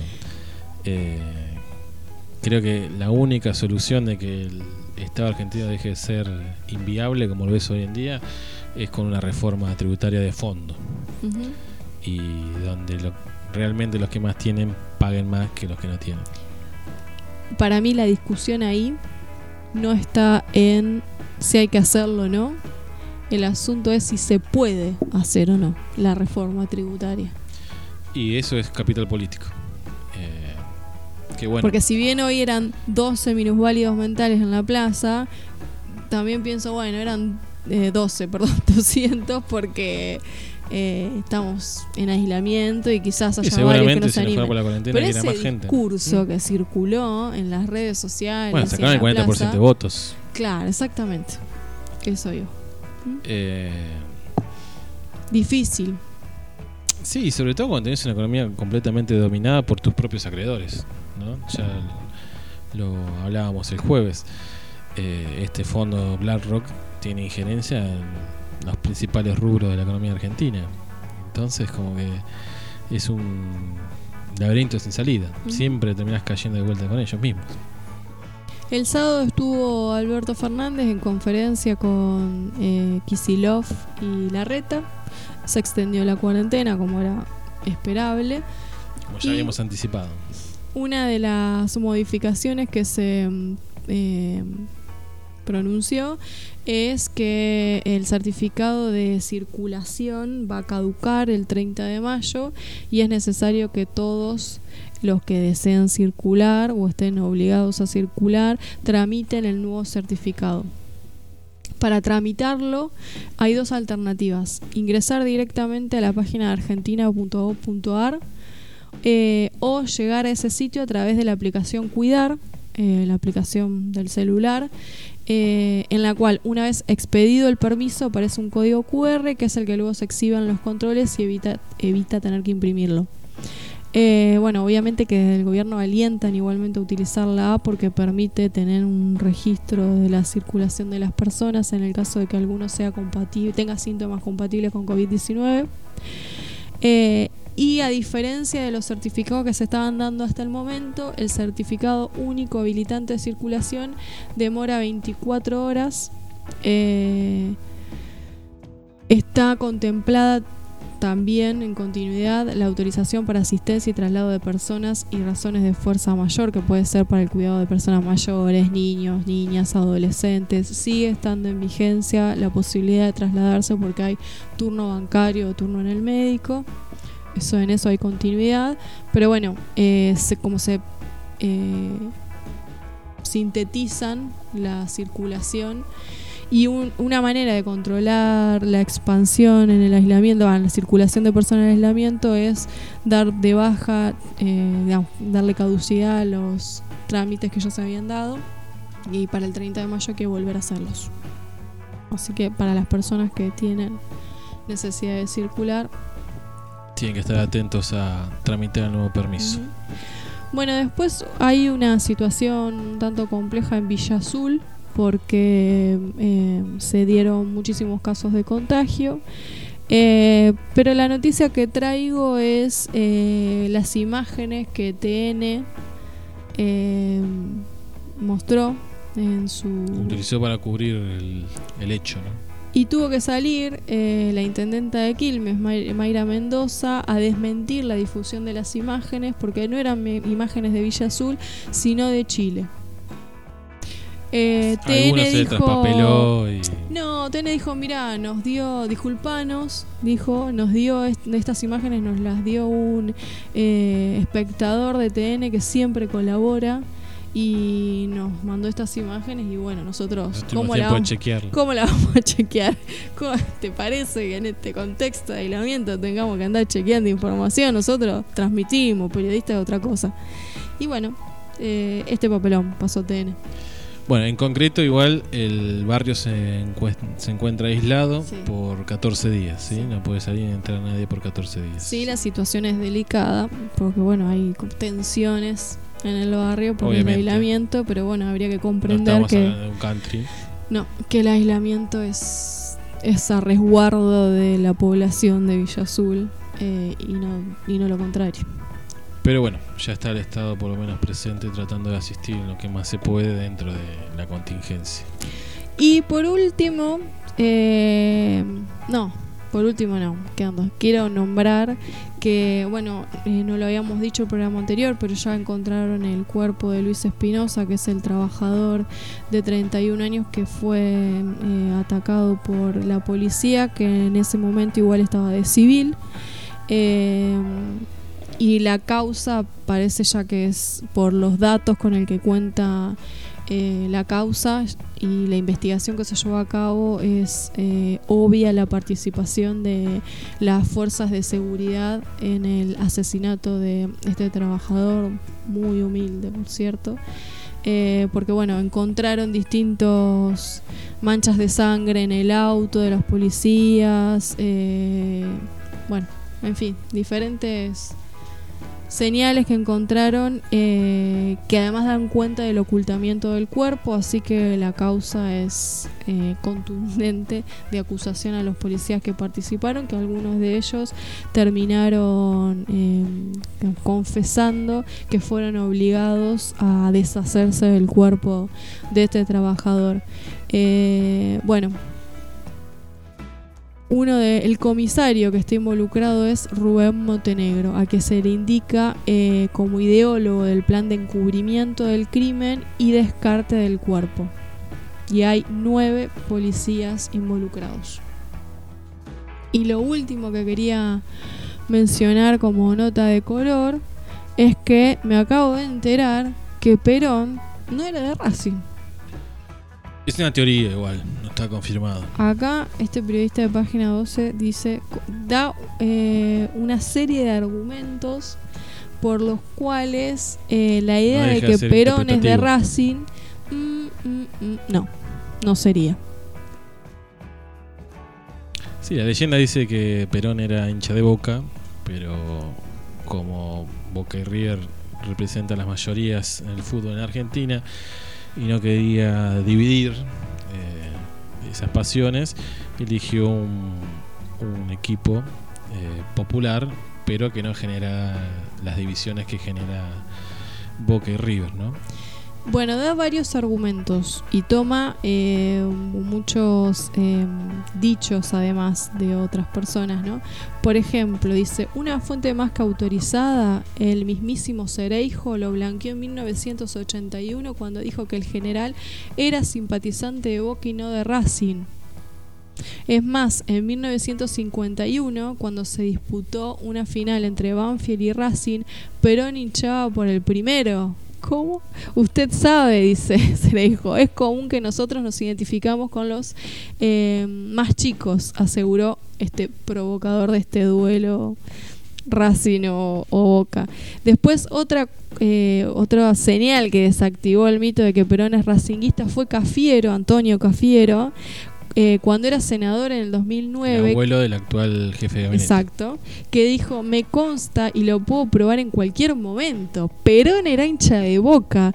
Lo que pasa es que no lo decía porque, evidentemente, cuidaba a los demás hinchas de los otros clubes. Recontra seguro Cafiero, supuestamente.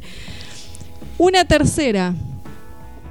Eh, que data de 1953 eh, cuando acá me vas a ayudar vos con los datos. El Pocho gritó el gol agónico que Roberto Rolando, delantero de Boca, le hizo a River a los 41 minutos del segundo tiempo en el Monumental para sellar un tremendo 3 a 2 a favor del Ceneice. Así que ahí Perón Festejó para Boca. Festejó, exactamente. La cuarta viene también del mismo Perón, que en 1964, entrevistado por el diario Crónica en Puerta de Hierro, se lamentó una caída frente al Betis por 2 a 1 en una gira que Boca estaba haciendo por Europa. Dijo Perón, la... A ver, acá. La derrota de Boca con el Betis no solo la sentí como simpatizante de ese club del cual soy hincha de hace muchos años, sino que me costó pagarle una apuesta a mi jardinero, un español que es rabioso simpatizante del Betis. Quinta evidencia proviene de Atilio López, guardaespalda de tres, del tres veces presidente, dice, de lo que era de Racing prendió entre la gente, pero en realidad fue un invento de Ramón Cereijo. Perón era de Boca. Y la nota termina diciendo, si ustedes no quieren creer que Perón era de Boca, bueno, Perón era de Racing, pero Néstor era de Boca. ¿Por qué sería? Peleando, me sienta, ¿no lo quieren creer Ah. después de todos estos argumentos? Bueno, me queda ahí la idea de que entonces Perón era de Racing, ¿no? Bueno, eh, abonaría la idea de en el debate que tuvimos acá de que eh, Boca tiene una ligazón muy férrea con los sectores populares. Para mí va a seguir estando en discusión, pero bueno. Eh, para cerrar el bloque, tengo una mala noticia. Ah, Maldonado, joda, mala noticia, te lo pido por favor. Eh, la izquierda diario Nah, ¿qué? Nos está diciendo que la internacional progresista que tanto hemos Es una bancado, zaraza. que nos he- hemos afiliado y que decimos que es el horizonte para después de la pandemia, Vamos, izquierda diaria. nos dice que las, el centroizquierdismo, término del principio del siglo XX, está al rescate del capitalismo con la internacional progresista. ¿sí? Así que el único objetivo que tendría la internacional progresista para la izquierda diario es rescatar las instituciones de la democracia capitalista.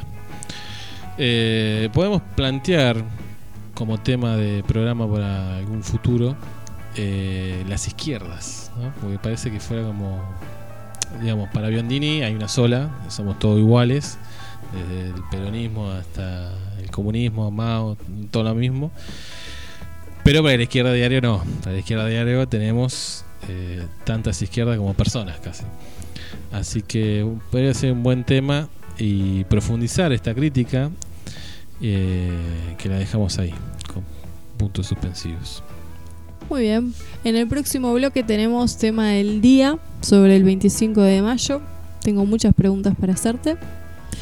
Y nos vamos a ir a una pausa con un tema especial, puede ser, que es ahora que nos toca, Azúcar del estero. para Micaela.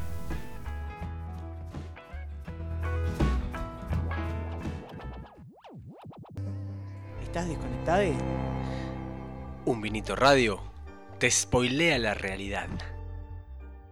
Spoilear, dos puntos. Contarle y o mostrar la información concreta sobre un acto a alguien que no lo sepa y sin el consentimiento de esa persona. Esto se usa mucho con las películas y series.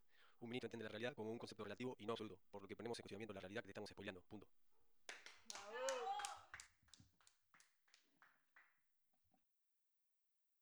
Azúcar del Estero de Lisandro Estimunio para Micaela, que ya tendremos oportunidad de volver a ir a ver un recital con Mica. A Lisandro Estimunio y le mando un súper fuerte abrazo.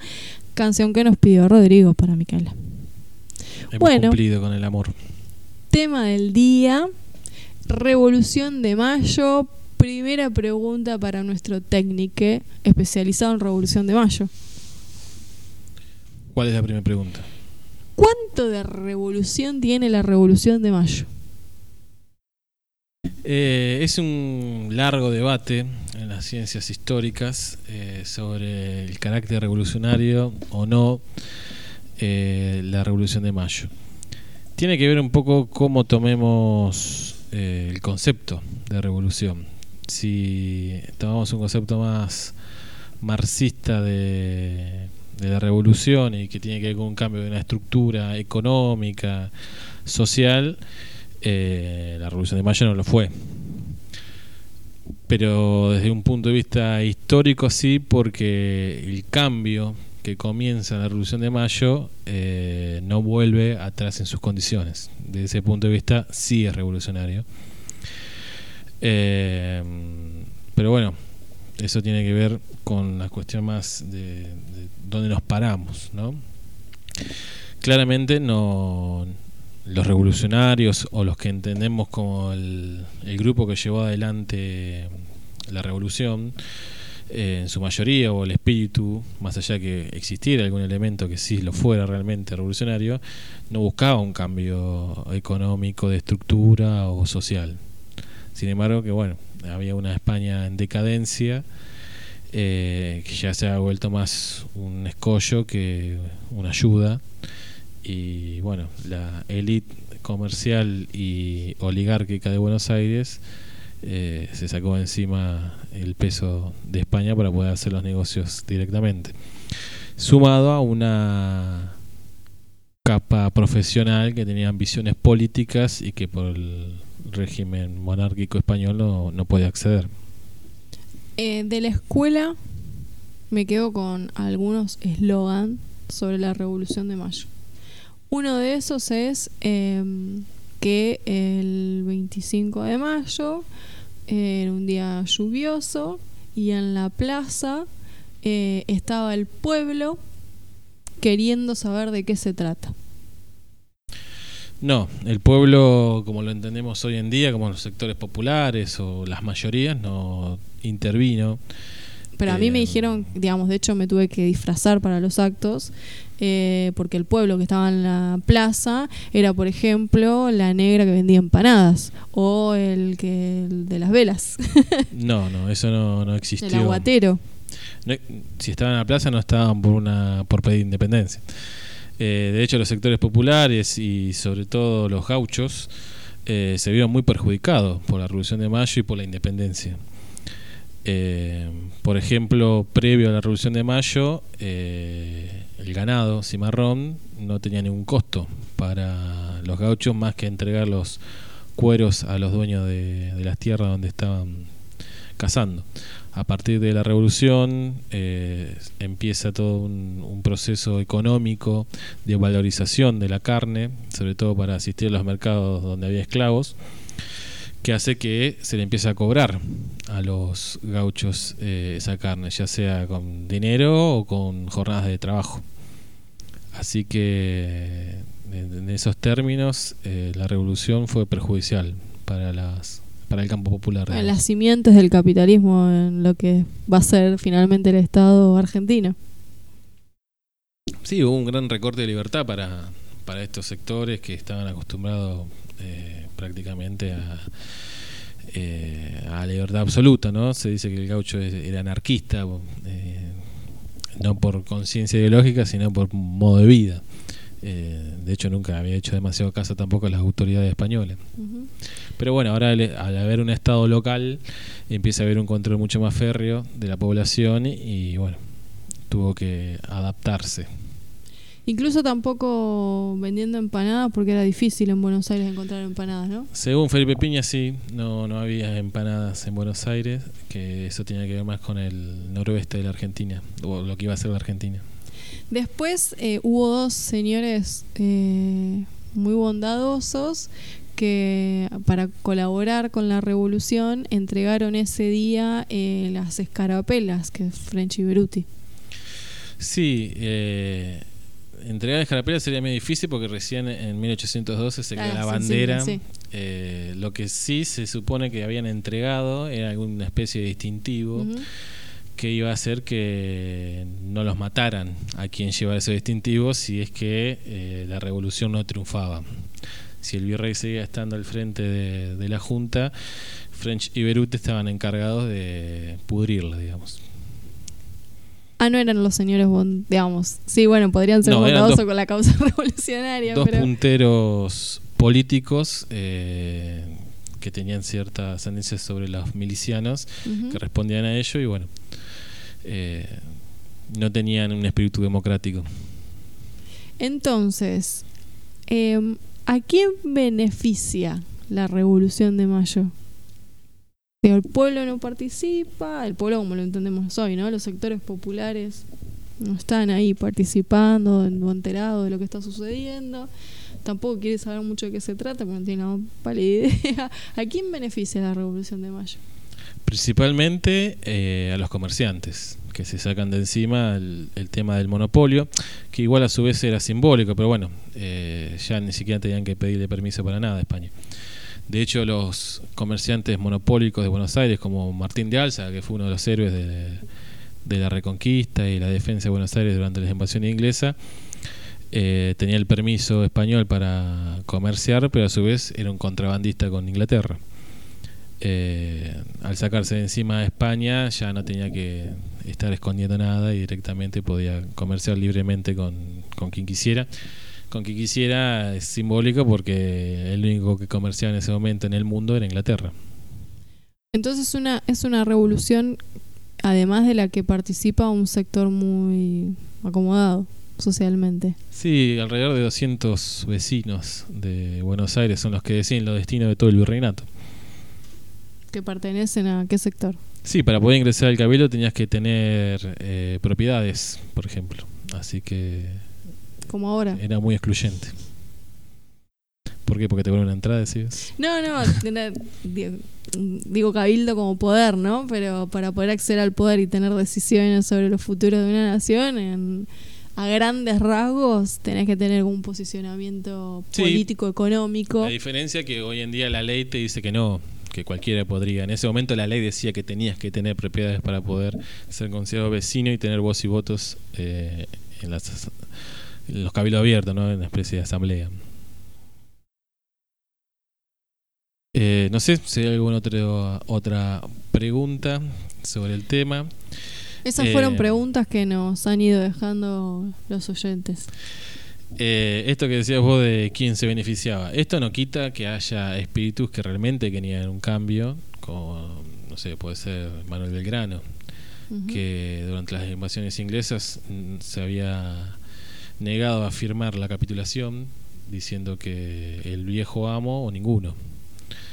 Eh, pero bueno, son eh, expresiones de deseo más que lo que realmente fue la Revolución de Mayo como movimiento, ¿no? Eh, pero bueno, son las personas que trascendieron. Saavedra, si bien lo nombramos porque fue el presidente de la Junta, no tuvo ninguna incidencia, no está en ningún cuadro, ninguna moneda, ningún billete en ningún lado. Eh, que eran de los sectores más conservadores, que lo único que querían era sacarse de encima la burocracia española. Eh, después está el caso de Moreno, que era una persona bastante ambigua desde el punto de vista de la actualidad, ¿no? Si lo juzgamos, era muy eh, pro-británico, tenía una gran admiración de Inglaterra y lo veía como el aliado estratégico para ese momento del Río de la Plata. no, no lo veía en ningún momento como una amenaza o como un imperio.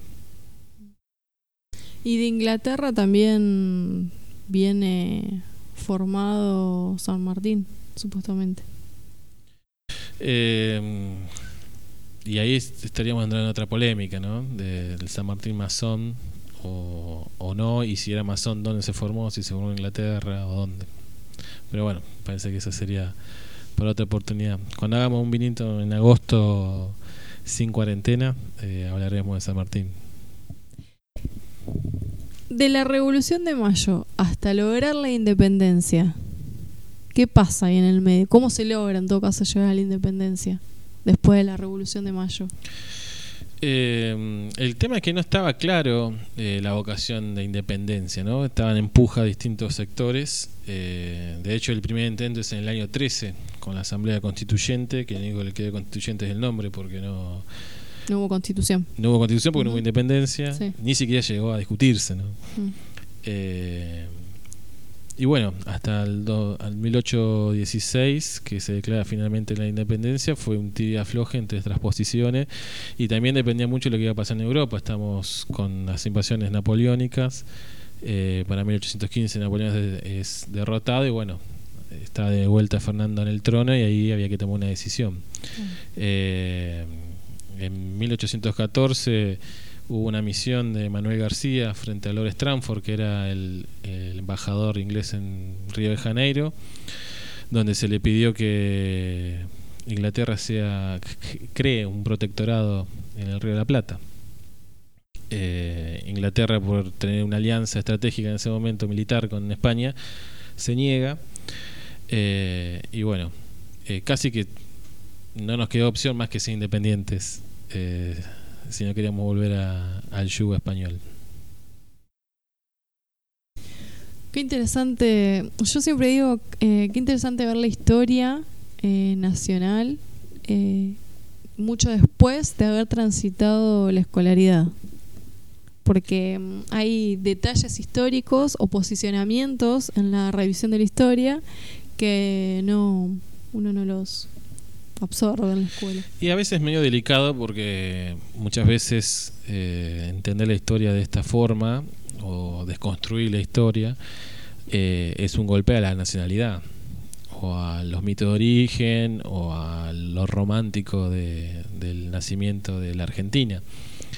Eh, como te decía, esta misión Lo impoluto de los héroes, Sí, por ejemplo. De García también hubo una misión de Rivadavia y Belgrano para tratar de convencer a, a España de nombrar un, príncipe.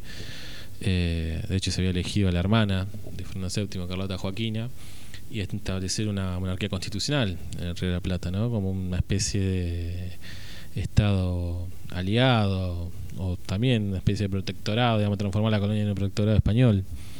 Eh, no, no, no había en la mayoría o como primer objetivo una independencia absoluta, democrática y republicana, ¿no? Como después finalmente terminó siendo. Y terminó siendo un poco obligado por las circunstancias. Sí, eh, y por también la participación de muchos que, que iban en esa sintonía, ¿no? Bueno, Revolución de Mayo, desconstruyendo la historia en un vinito. Eh, no sé si había alguna otra pregunta de la Revolución de Mayo. No, me llegan mensajes, pero agradeciendo la canción que teníamos. Ah, bueno, no tiene que ver con la Revolución de Mayo. Eh, no, lo único que mm, eh, por ahí también muchas preguntas eh, pero estaban realmente eh, preocupadas por esto. ¿Quiénes son los que participan de la Revolución de Mayo? Pero vos eso yo lo, lo lograste responder. Eh, y esta, desmistificar esta idea de que el pueblo es el que participa de la Revolución de Mayo. No. Eh, ¿Y cuándo participa el pueblo de algo en la historia argentina? Después va a llegar el pueblo, pero en la guerra, los que pusieron los muertos y la sangre fue el pueblo en la guerra de independencia. Eh, pero lo que inspira, digamos, a la separación de España no tiene que ver con una vocación de libertad, sino que tiene que ver con una vocación, eh, bueno, sería una libertad económica. Eh, Ayer veíamos. y, hacer de derecho una situación que ya de hecho también, ¿no? Eh, por eso tampoco molestaba tanto España. Pero bueno, cuando lo meten preso a, a Fernando VII, bueno, se genera un vacío de poder muy grande eh, que ya se venía cayendo a pedazos, ¿no? Con las invasiones inglesas. De hecho, ya el cabildo en ese momento había destituido y nombrado un nuevo virrey sin consultar al rey. Ujú. Ayer eh, recordaba eh, una mm, expresión de Macri sobre la Revolución de Mayo, diciendo que, bueno, había que pedirle disculpas a la corona española. Sí, hablaba de la angustia que habían sentido los patriotas para separarse de España, ¿no? Eh, Tiene que escuchar un vinito, Macri. sí, eh, angustia seguramente no tenían, eh, pero tampoco caemos en el otro punto que sería el, el odio total frente a España eh, por las atrocidades que hizo, porque en realidad también los que sufrieron las atrocidades fueron los pueblos originarios, ¿no? los criollos. Exacto. Bueno, un vinito pasó por la Revolución de Mayo. Esperemos no haber ofendido a nadie en su eh, corazón argentino y patriota, ¿no?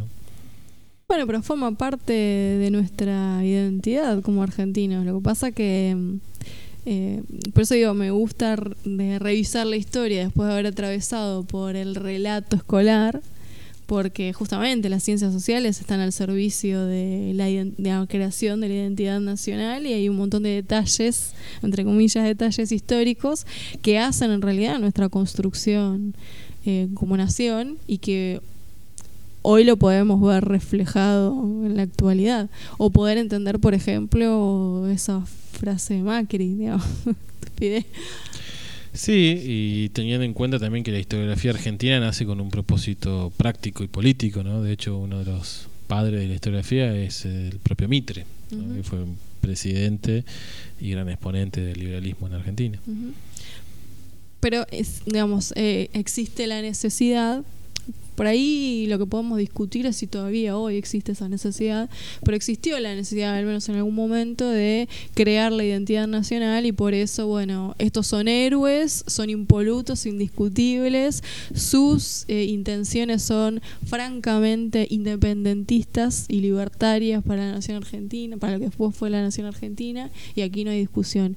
Y sin embargo se generaron otros procesos políticos, Sí, el cuestionamiento a los grandes héroes eh, genera también un Sí. debate en sí mismo, ¿no? De cuánto contribuye o cuánto perjudica a una nación eh, entrar en una crítica, una desconstrucción de su propio héroes. Bueno, bueno, nombraba a San Martín.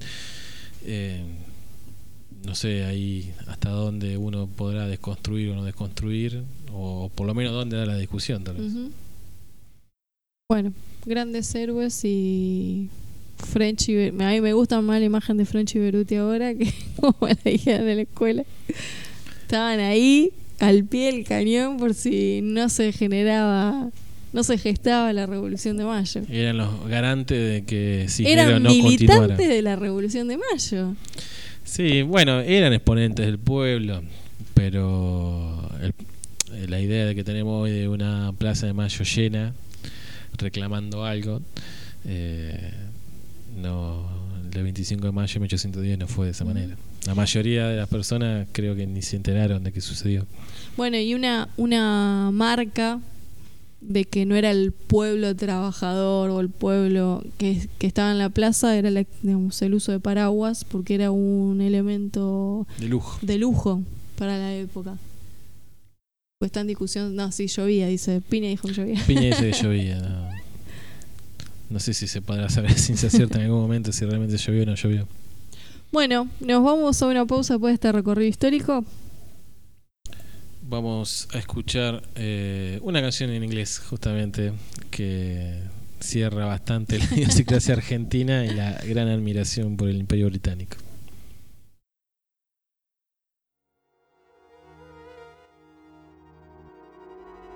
Último bloque en un minuto.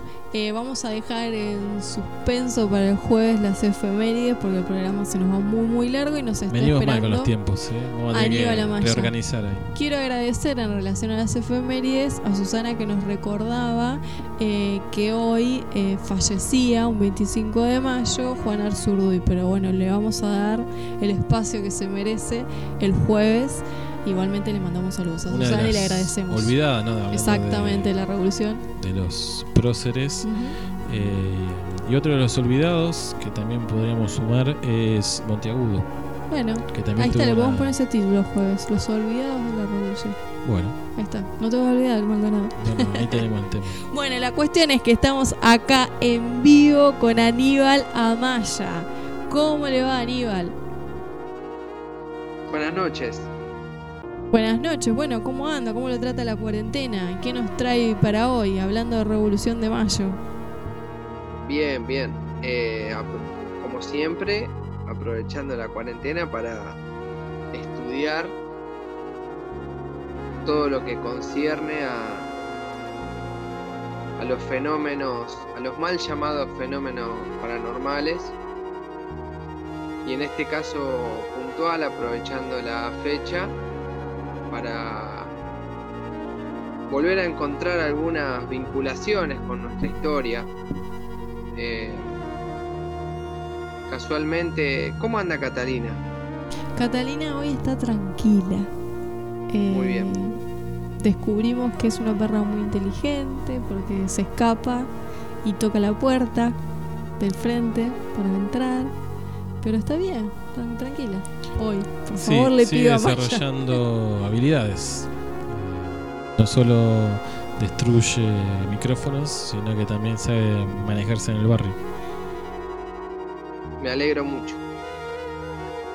Bueno, como les decía, eh, yo estoy escribiendo un, un libro que lamentablemente va a tardar un tiempo eh, en publicarse, pero fundamentalmente es un estudio que vengo realizando con algunos colaboradores sobre la gesta independentista, entre, com- entre comillas, ¿no? Eh, y su relación con, con los portales cósmicos y la geopolítica. Bueno, cuéntenos detalles si tenemos ¿Vos tenías alguna novedad también de.? Sí, tengo una novedad. Hoy me cruzaba con una noticia eh, que un especialista en ovnis afirmó que encontró la entrada a una base alienígena subterránea. Un cazador de ovnis afirma que descubrió lo que cree que podría ser la entrada a una base alienígena subterránea luego de detectar una formación extraña en Google Earth. ¿Dónde sería la entrada? ¿En qué lugar? En una isla ¿En qué lu- pequeña y deshabitada de Indonesia. Y este hombre piensa que es una puerta de una base alienígena subterránea porque encaja con su entorno y está en un lugar apartado donde a los extraterrestres les encantaría tener algo oculto. Y esto se da con- cuenta a través de Google Earth. Encaja con Encaja. lo que a él se le ocurre. Sería. ¿Con qué entorno encaja? Con un entorno que es eh, obvio que a los extraterrestres les gustaría tener algo oculto. Sabe interpretar los Igual gustos. Mire, yo estoy pensando, mientras usted me cuenta, sinceramente no estaba al tanto. Indonesia eh, es una colonia británica, Ya no. Lo fue. ya no, pero lo fue. Justamente, eso podría ser un dato no menor. Lo que dice este especialista es que en ese lugar los extraterrestres podrían ocultar sus naves, Claro. lo que nosotros llamamos ovni, ¿no? Sería un lugar Bueno, podría- propicio para ocultarlas. Podríamos investigar un poco sobre el tema, pero eh, yo, le, yo pensaba en, en el tema colonial, porque yo no tengo ninguna intención de, de entrar en, en- debates históricos con ustedes, sino aportar una, una mirada apéndice a la historia. Eh, que no tiene que ver exclusivamente con cuestiones económicas, que son las que parecería ser que mueven eh, el hilo de la historia en Occidente en el último milenio. Hay otras cuestiones que son las que yo quiero aportar, que, que vamos a ver que no, no, no se contradicen. Bueno, cuéntenos a ver de qué se trata. El Voy a pueblo quiere de- saber de qué se trata. voy a tratar de eh, de generalizar, de no ir, de no ir en detalle, para, para no, no, para que no se nos pase el tiempo. Eh, si nosotros pensamos los sucesos que se dieron en los últimos 200 años, 300, como, la, como estirándolo en la región, en lo que es nuestro país, hay tres, eh, tres países que son España, Francia e Inglaterra, que de manera simultánea, de manera, podemos decir, como una especie de cubo mágico que se va moviendo y transformando, a lo largo de la historia se han disputado nuestro territorio. Estos tres países son tres, no cuatro. ¿Qué quiere decir tres? ¿Qué quiere decir tres? Que forman un triángulo. El triángulo ya simbólicamente es un, una geometría mágica asociada con los portales, históricamente. Le puedo aportar que España tiene una lógica de defensa militar en sus colonias también triangular. De hecho, la creación del Virreinato del Río de la Plata responde a eso, de generar un triángulo de defensa entre Buenos Aires, Montevideo, Malvinas. Y Malvinas es un territorio que estuvo en disputa por estos tres países que usted está describiendo. Bueno, como, como les decía recién, no se contradice, sino aporta. Lo puede sumar como aporte al, al libro que está escribiendo. Exactamente, yo eh, ya estoy tomando nota de eso. Pero a lo que yo voy es que, ¿qué es lo que está en disputa? ¿Qué es lo que estaba en disputa en la, en, en la época de la colonia, en nuestro territorio? No era solamente una cuestión económica, una cuestión de liberarse de la burocracia española, como ustedes recién decían, sino precisamente la ciudad de Córdoba, la que nosotros hablamos en la última entrevista. La ciudad de Córdoba, la que hoy se conoce, que hay portales y la gente viaja. eh, ¿Se refiere específicamente a Capilla del Monte o...? es uno de los que hoy conocemos, pero es una zona. Históricamente asociada, históricamente digo porque las comunidades que habitaban el lugar tenían conocimiento de, eh, de, de esas características. De hecho, hay algunas fuentes que asocian la propuesta de Manuel Belgrano en el Congreso de Tucumán de, de una monarquía inca. Eh, asocian esa, esa propuesta exclusivamente al conocimiento que Belgrano tenía del acceso a los portales cósmicos que tenían los pueblos originarios.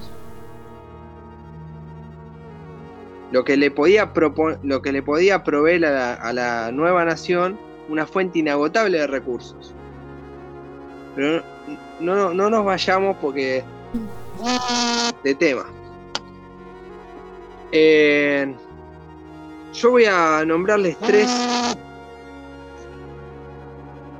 tres casos puntuales para que después ustedes puedan sacar sus propias conclusiones.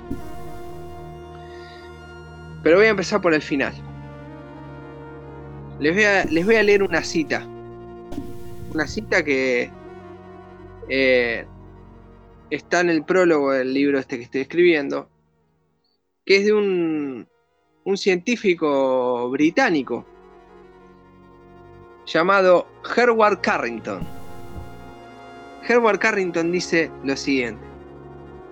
Los espíritus que se comunican a través de los mediums franceses aseguran que la reencarnación es un hecho, en tanto que los que hablan por boca de los mediums británicos y estadounidenses declaran que no es cierto. ¿Cómo podemos conjugar esas discrepancias? se pregunta Carrington. Son un verdadero obstáculo para muchos espiritistas. Y después sigue desarrollando el tema. Pero fíjese usted que ya existe una rivalidad entre los mediums británicos y los mediums franceses acerca de lo que los espíritus nos quieren decir. Entonces, ¿a qué voy con esto? Voy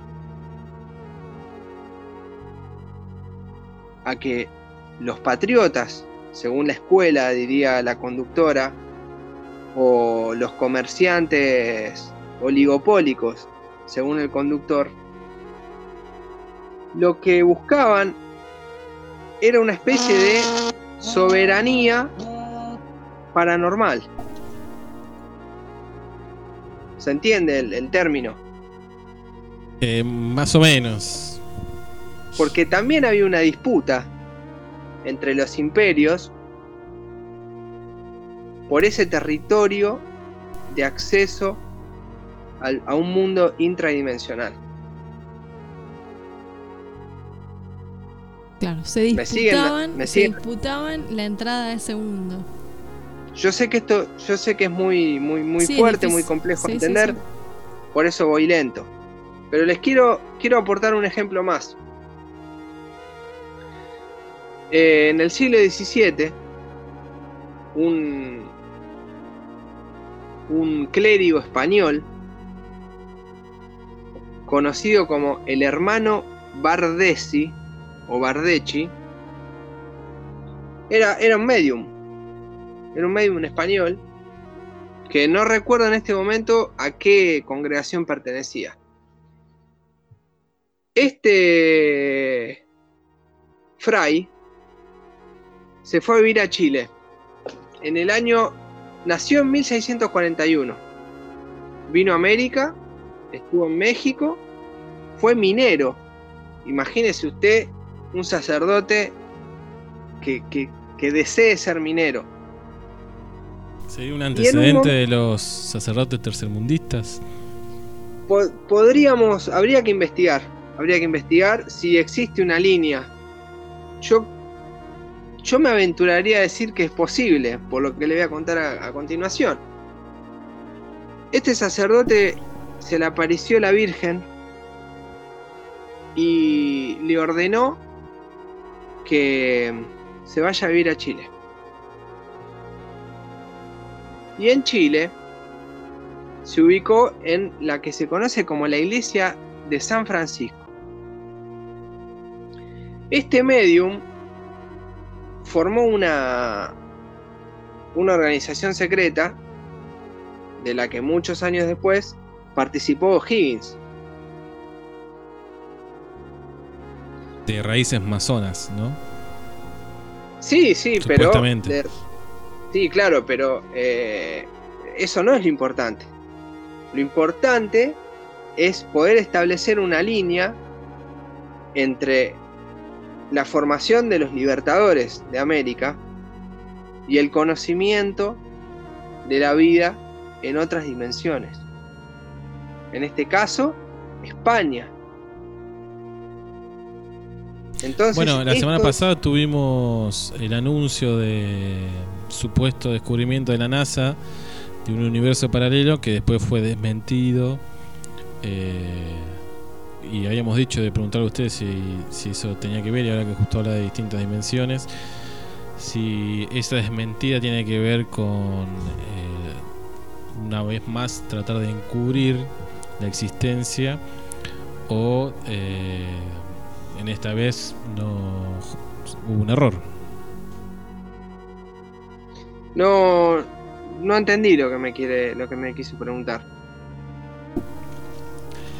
Eh, a ver cómo decirle.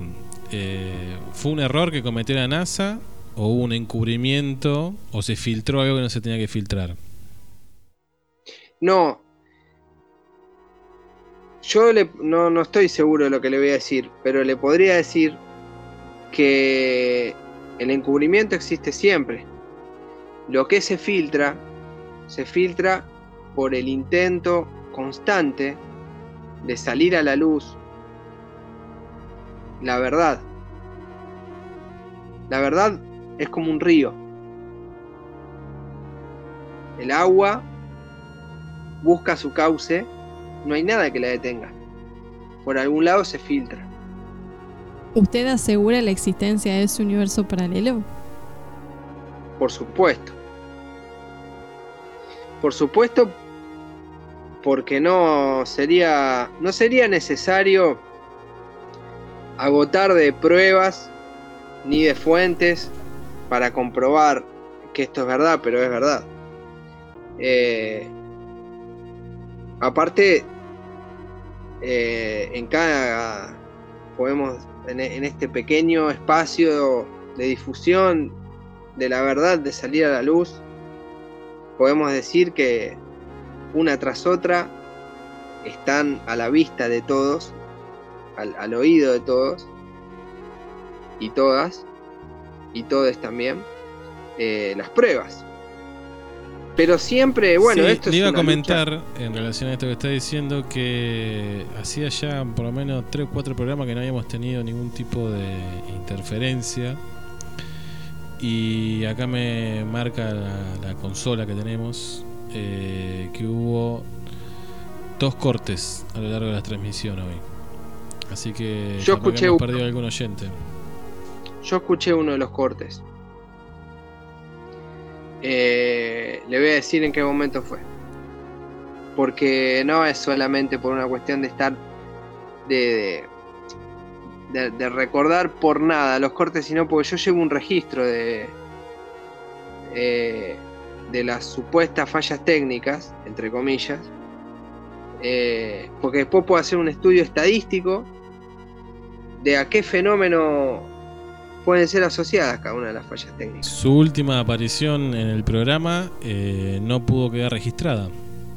Hubo una falla técnica, entre comillas, eh, que impidió que quedara registrada la última entrevista. Bueno, pero fíjese, fíjense ustedes que ese día había mucho para revelar. Había audios. Hoy no. Hoy estoy contando algo que va, que va a formar parte de, de un trabajo que estoy haciendo. Y no pasa nada. Así de caprichosas son las fuerzas oscuras. El negacionismo, el negacionismo en la Tierra, el negacionismo en nuestra dimensión, tiene aliados del otro lado. No hay una cuestión ahí de buenos o malos, sino que como los humanos, en el mundo metafísico también existen distintas corrientes. Sí, sí. Alternas y de las otras.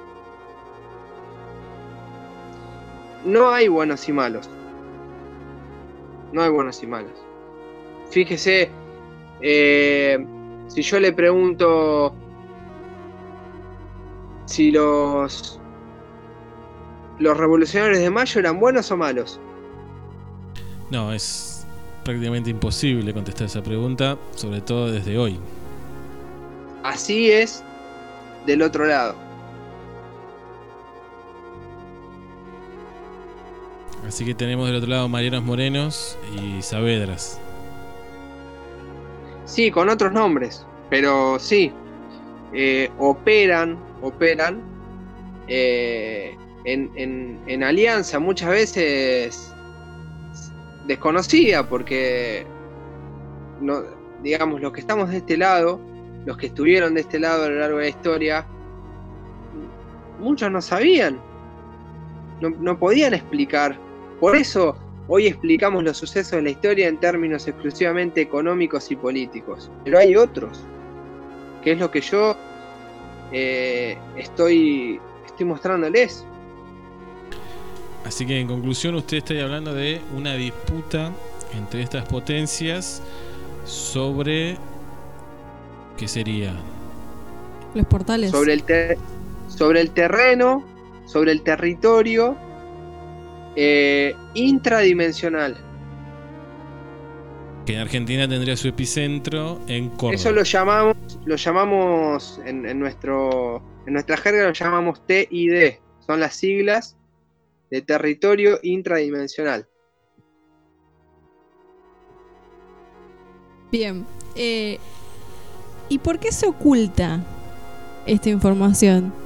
Digamos, ¿por qué la Bueno. historia solamente recupera los fenómenos eh, socioeconómicos y políticos y no lo intradimensional para explicar las decisiones en la historia? Bueno, la verdad yo no lo sé. Eh, Por su libro Creo- claramente va a ser muy revelador. Sí, sí, yo tengo, tengo una fuerte inclinación a pensar que tiene que ver con el miedo a lo desconocido. Eh, Pero es muy difícil eh, comprobarlo. Lo importante es lo que sucede, los hechos.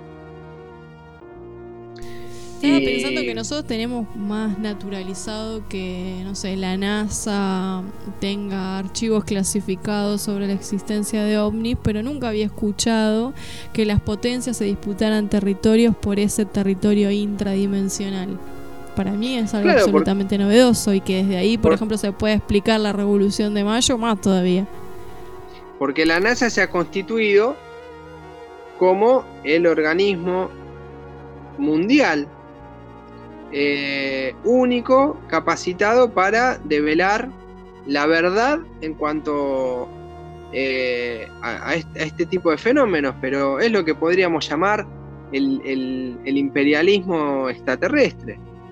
Eh, y, claramente la NASA es el desenlace actual de esa corriente de estudio británica que ha disputado con Francia sobre todo eh, el monopolio de- del, del- del conocimiento intradimensional. ¿Y en nuestra historia dónde vemos esa disputa? ¿Hay algún ejemplo? Bueno, eh, Manuel Belgrano, que se formó en Europa, eh, tenía conocimiento de estas corrientes. De hecho, muy suspicazmente, él, como les decía antes, él, él- él propone mantener los líderes de los pueblos originarios porque eran los que tenían el acceso sagrado a, a est- a este mundo, que los criollos no lo tenían, pero sí sabían de su existencia a través de las, de las corrientes europeas. Lo que pasa que todo quedó, quedó trunco, podríamos decirlo.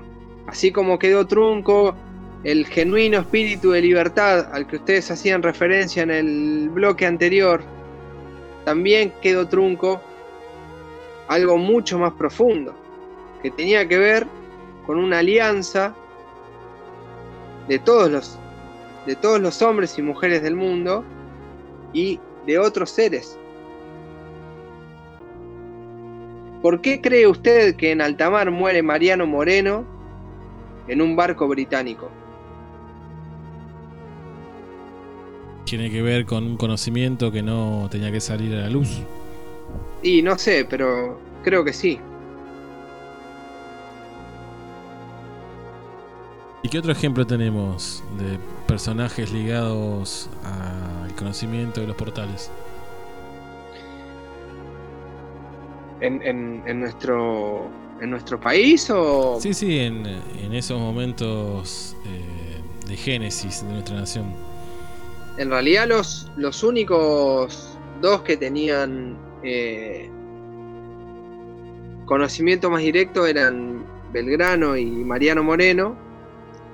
Eh, por eso también las acusaciones que uno ha escuchado a Mariano, a, perdón, a Manuel Belgrano, de que hablaba finito y de que usaba pantalones apretados. Esos eran todo tipo de calificaciones vinculadas a lo que no se puede explicar de otra manera. Eh, que hablaba solo, decían también. No hablaba solo. Sí, sus oficiales le generaban un poco de desconfianza esto que tú estás diciendo. eh, que momentos antes de las batallas se encerrara y con sus libros y, y esto que usted dice como que hablaba solo. Claro. Creemos que era una invocación, una entrega eh, y un pedido de auxilio hacia otras ot- otras dimensiones. Eh, y también hay una, hay una línea que habría que desarrollar, lo que pasa que no está tan tan certera como, como lo que venimos hablando, eh, que- que podría indicar un conocimiento también de San Martín. Lo que pasa es que ahí entran en juego otras cuestiones, eh, porque está todo este tema de, Inglaterra, de a quién, para quién jugaba, y bueno, nosot- nosotros no queremos entrar en esa, disputa. Eh, y sería abrir un capítulo nuevo en el que no nos, no nos alcanzaría el tiempo para desarrollarlo ahora. Pero lo importante es tener en claro que la, explicación es geopolítica, ¿sí? Eh, la explicación es Córdoba.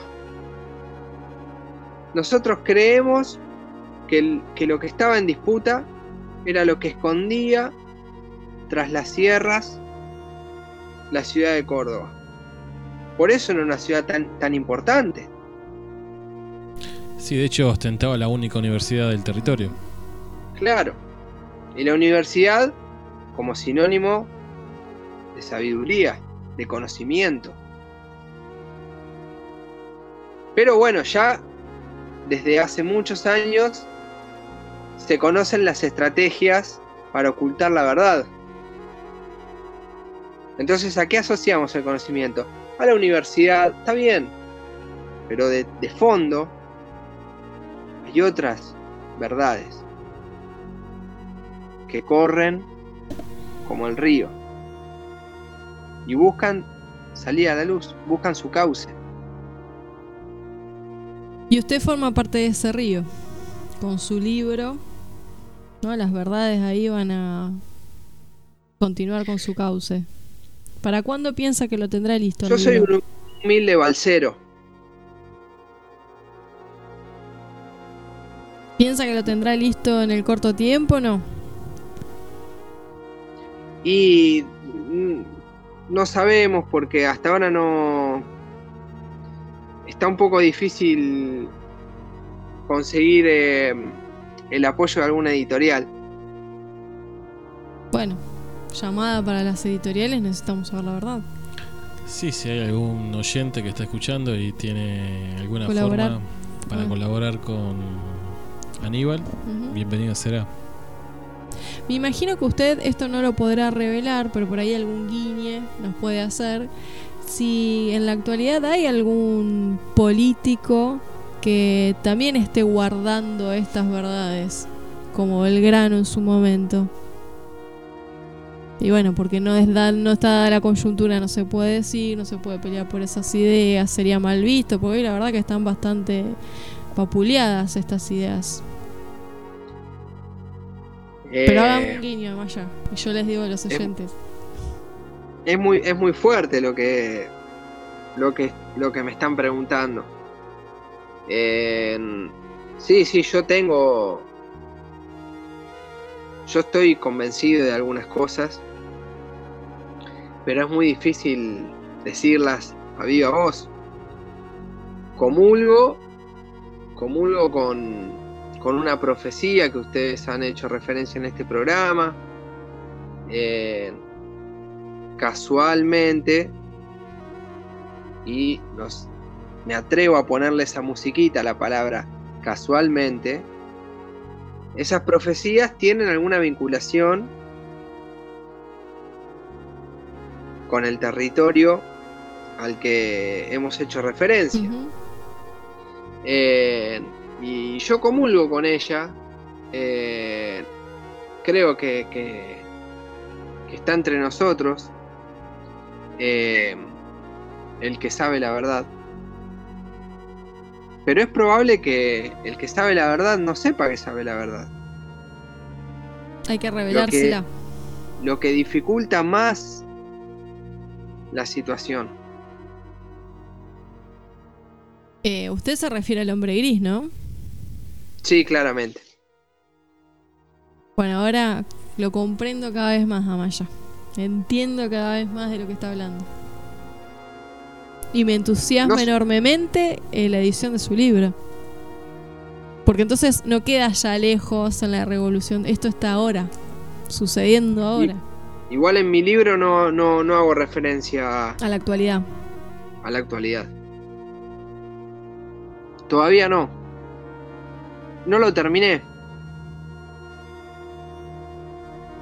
Hay que aprovechar O sea el aislamiento lo máximo posible. Eh, yo me. Yo trato de.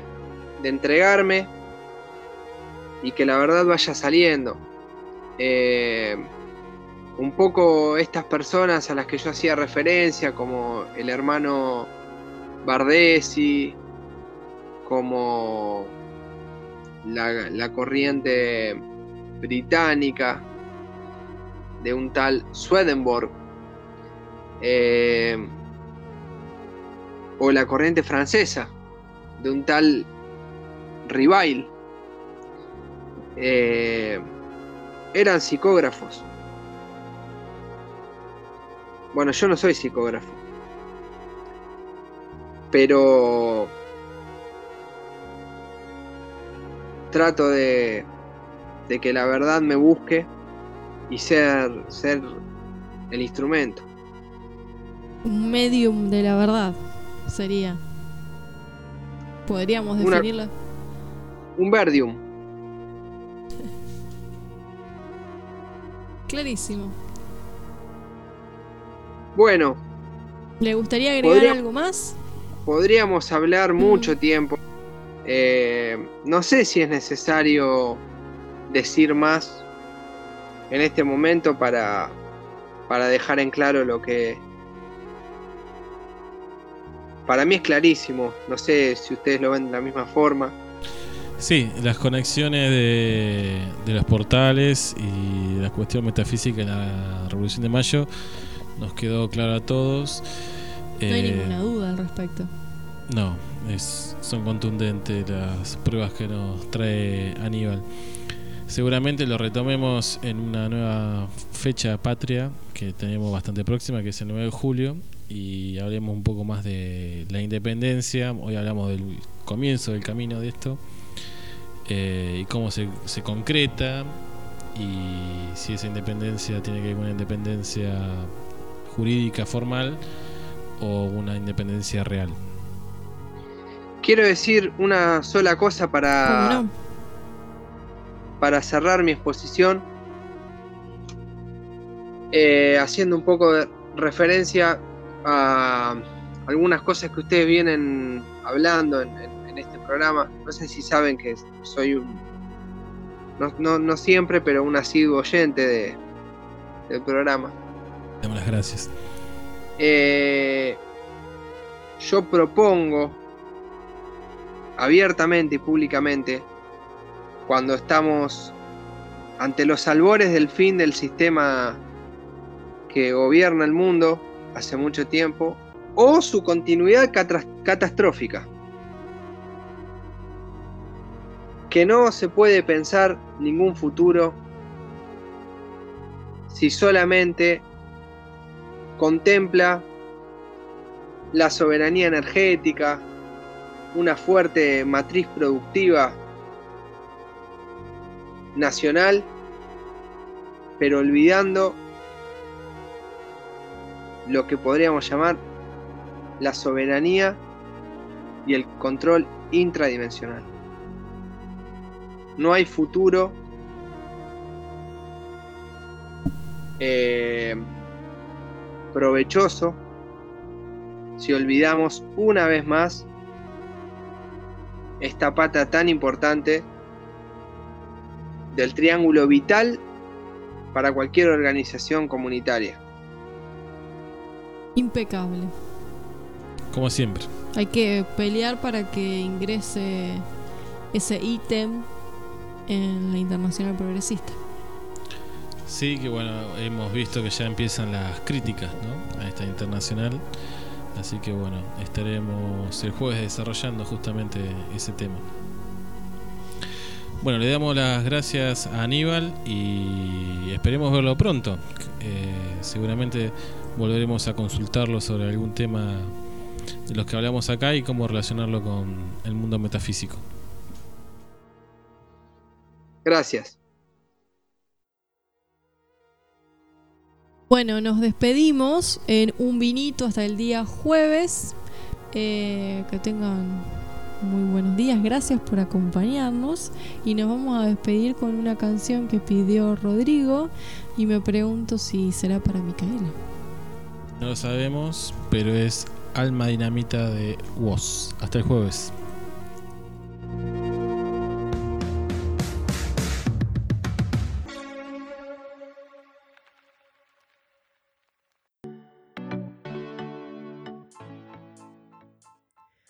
Lunes a las 20 horas te esperamos con actualidad, noticias, cine, espectáculos. Un programa más que casero mientras compartimos un vinito y las ganas de hacer radio. Encontranos en Facebook como Eustaquio Un Vinito, en Instagram Un Vinito Radio 20 o en Twitter arroba Un Radio. Contale a amigues, novies, amantes, a familiares amades y odiades. Un vinito, el maridaje perfecto para empezar la semana.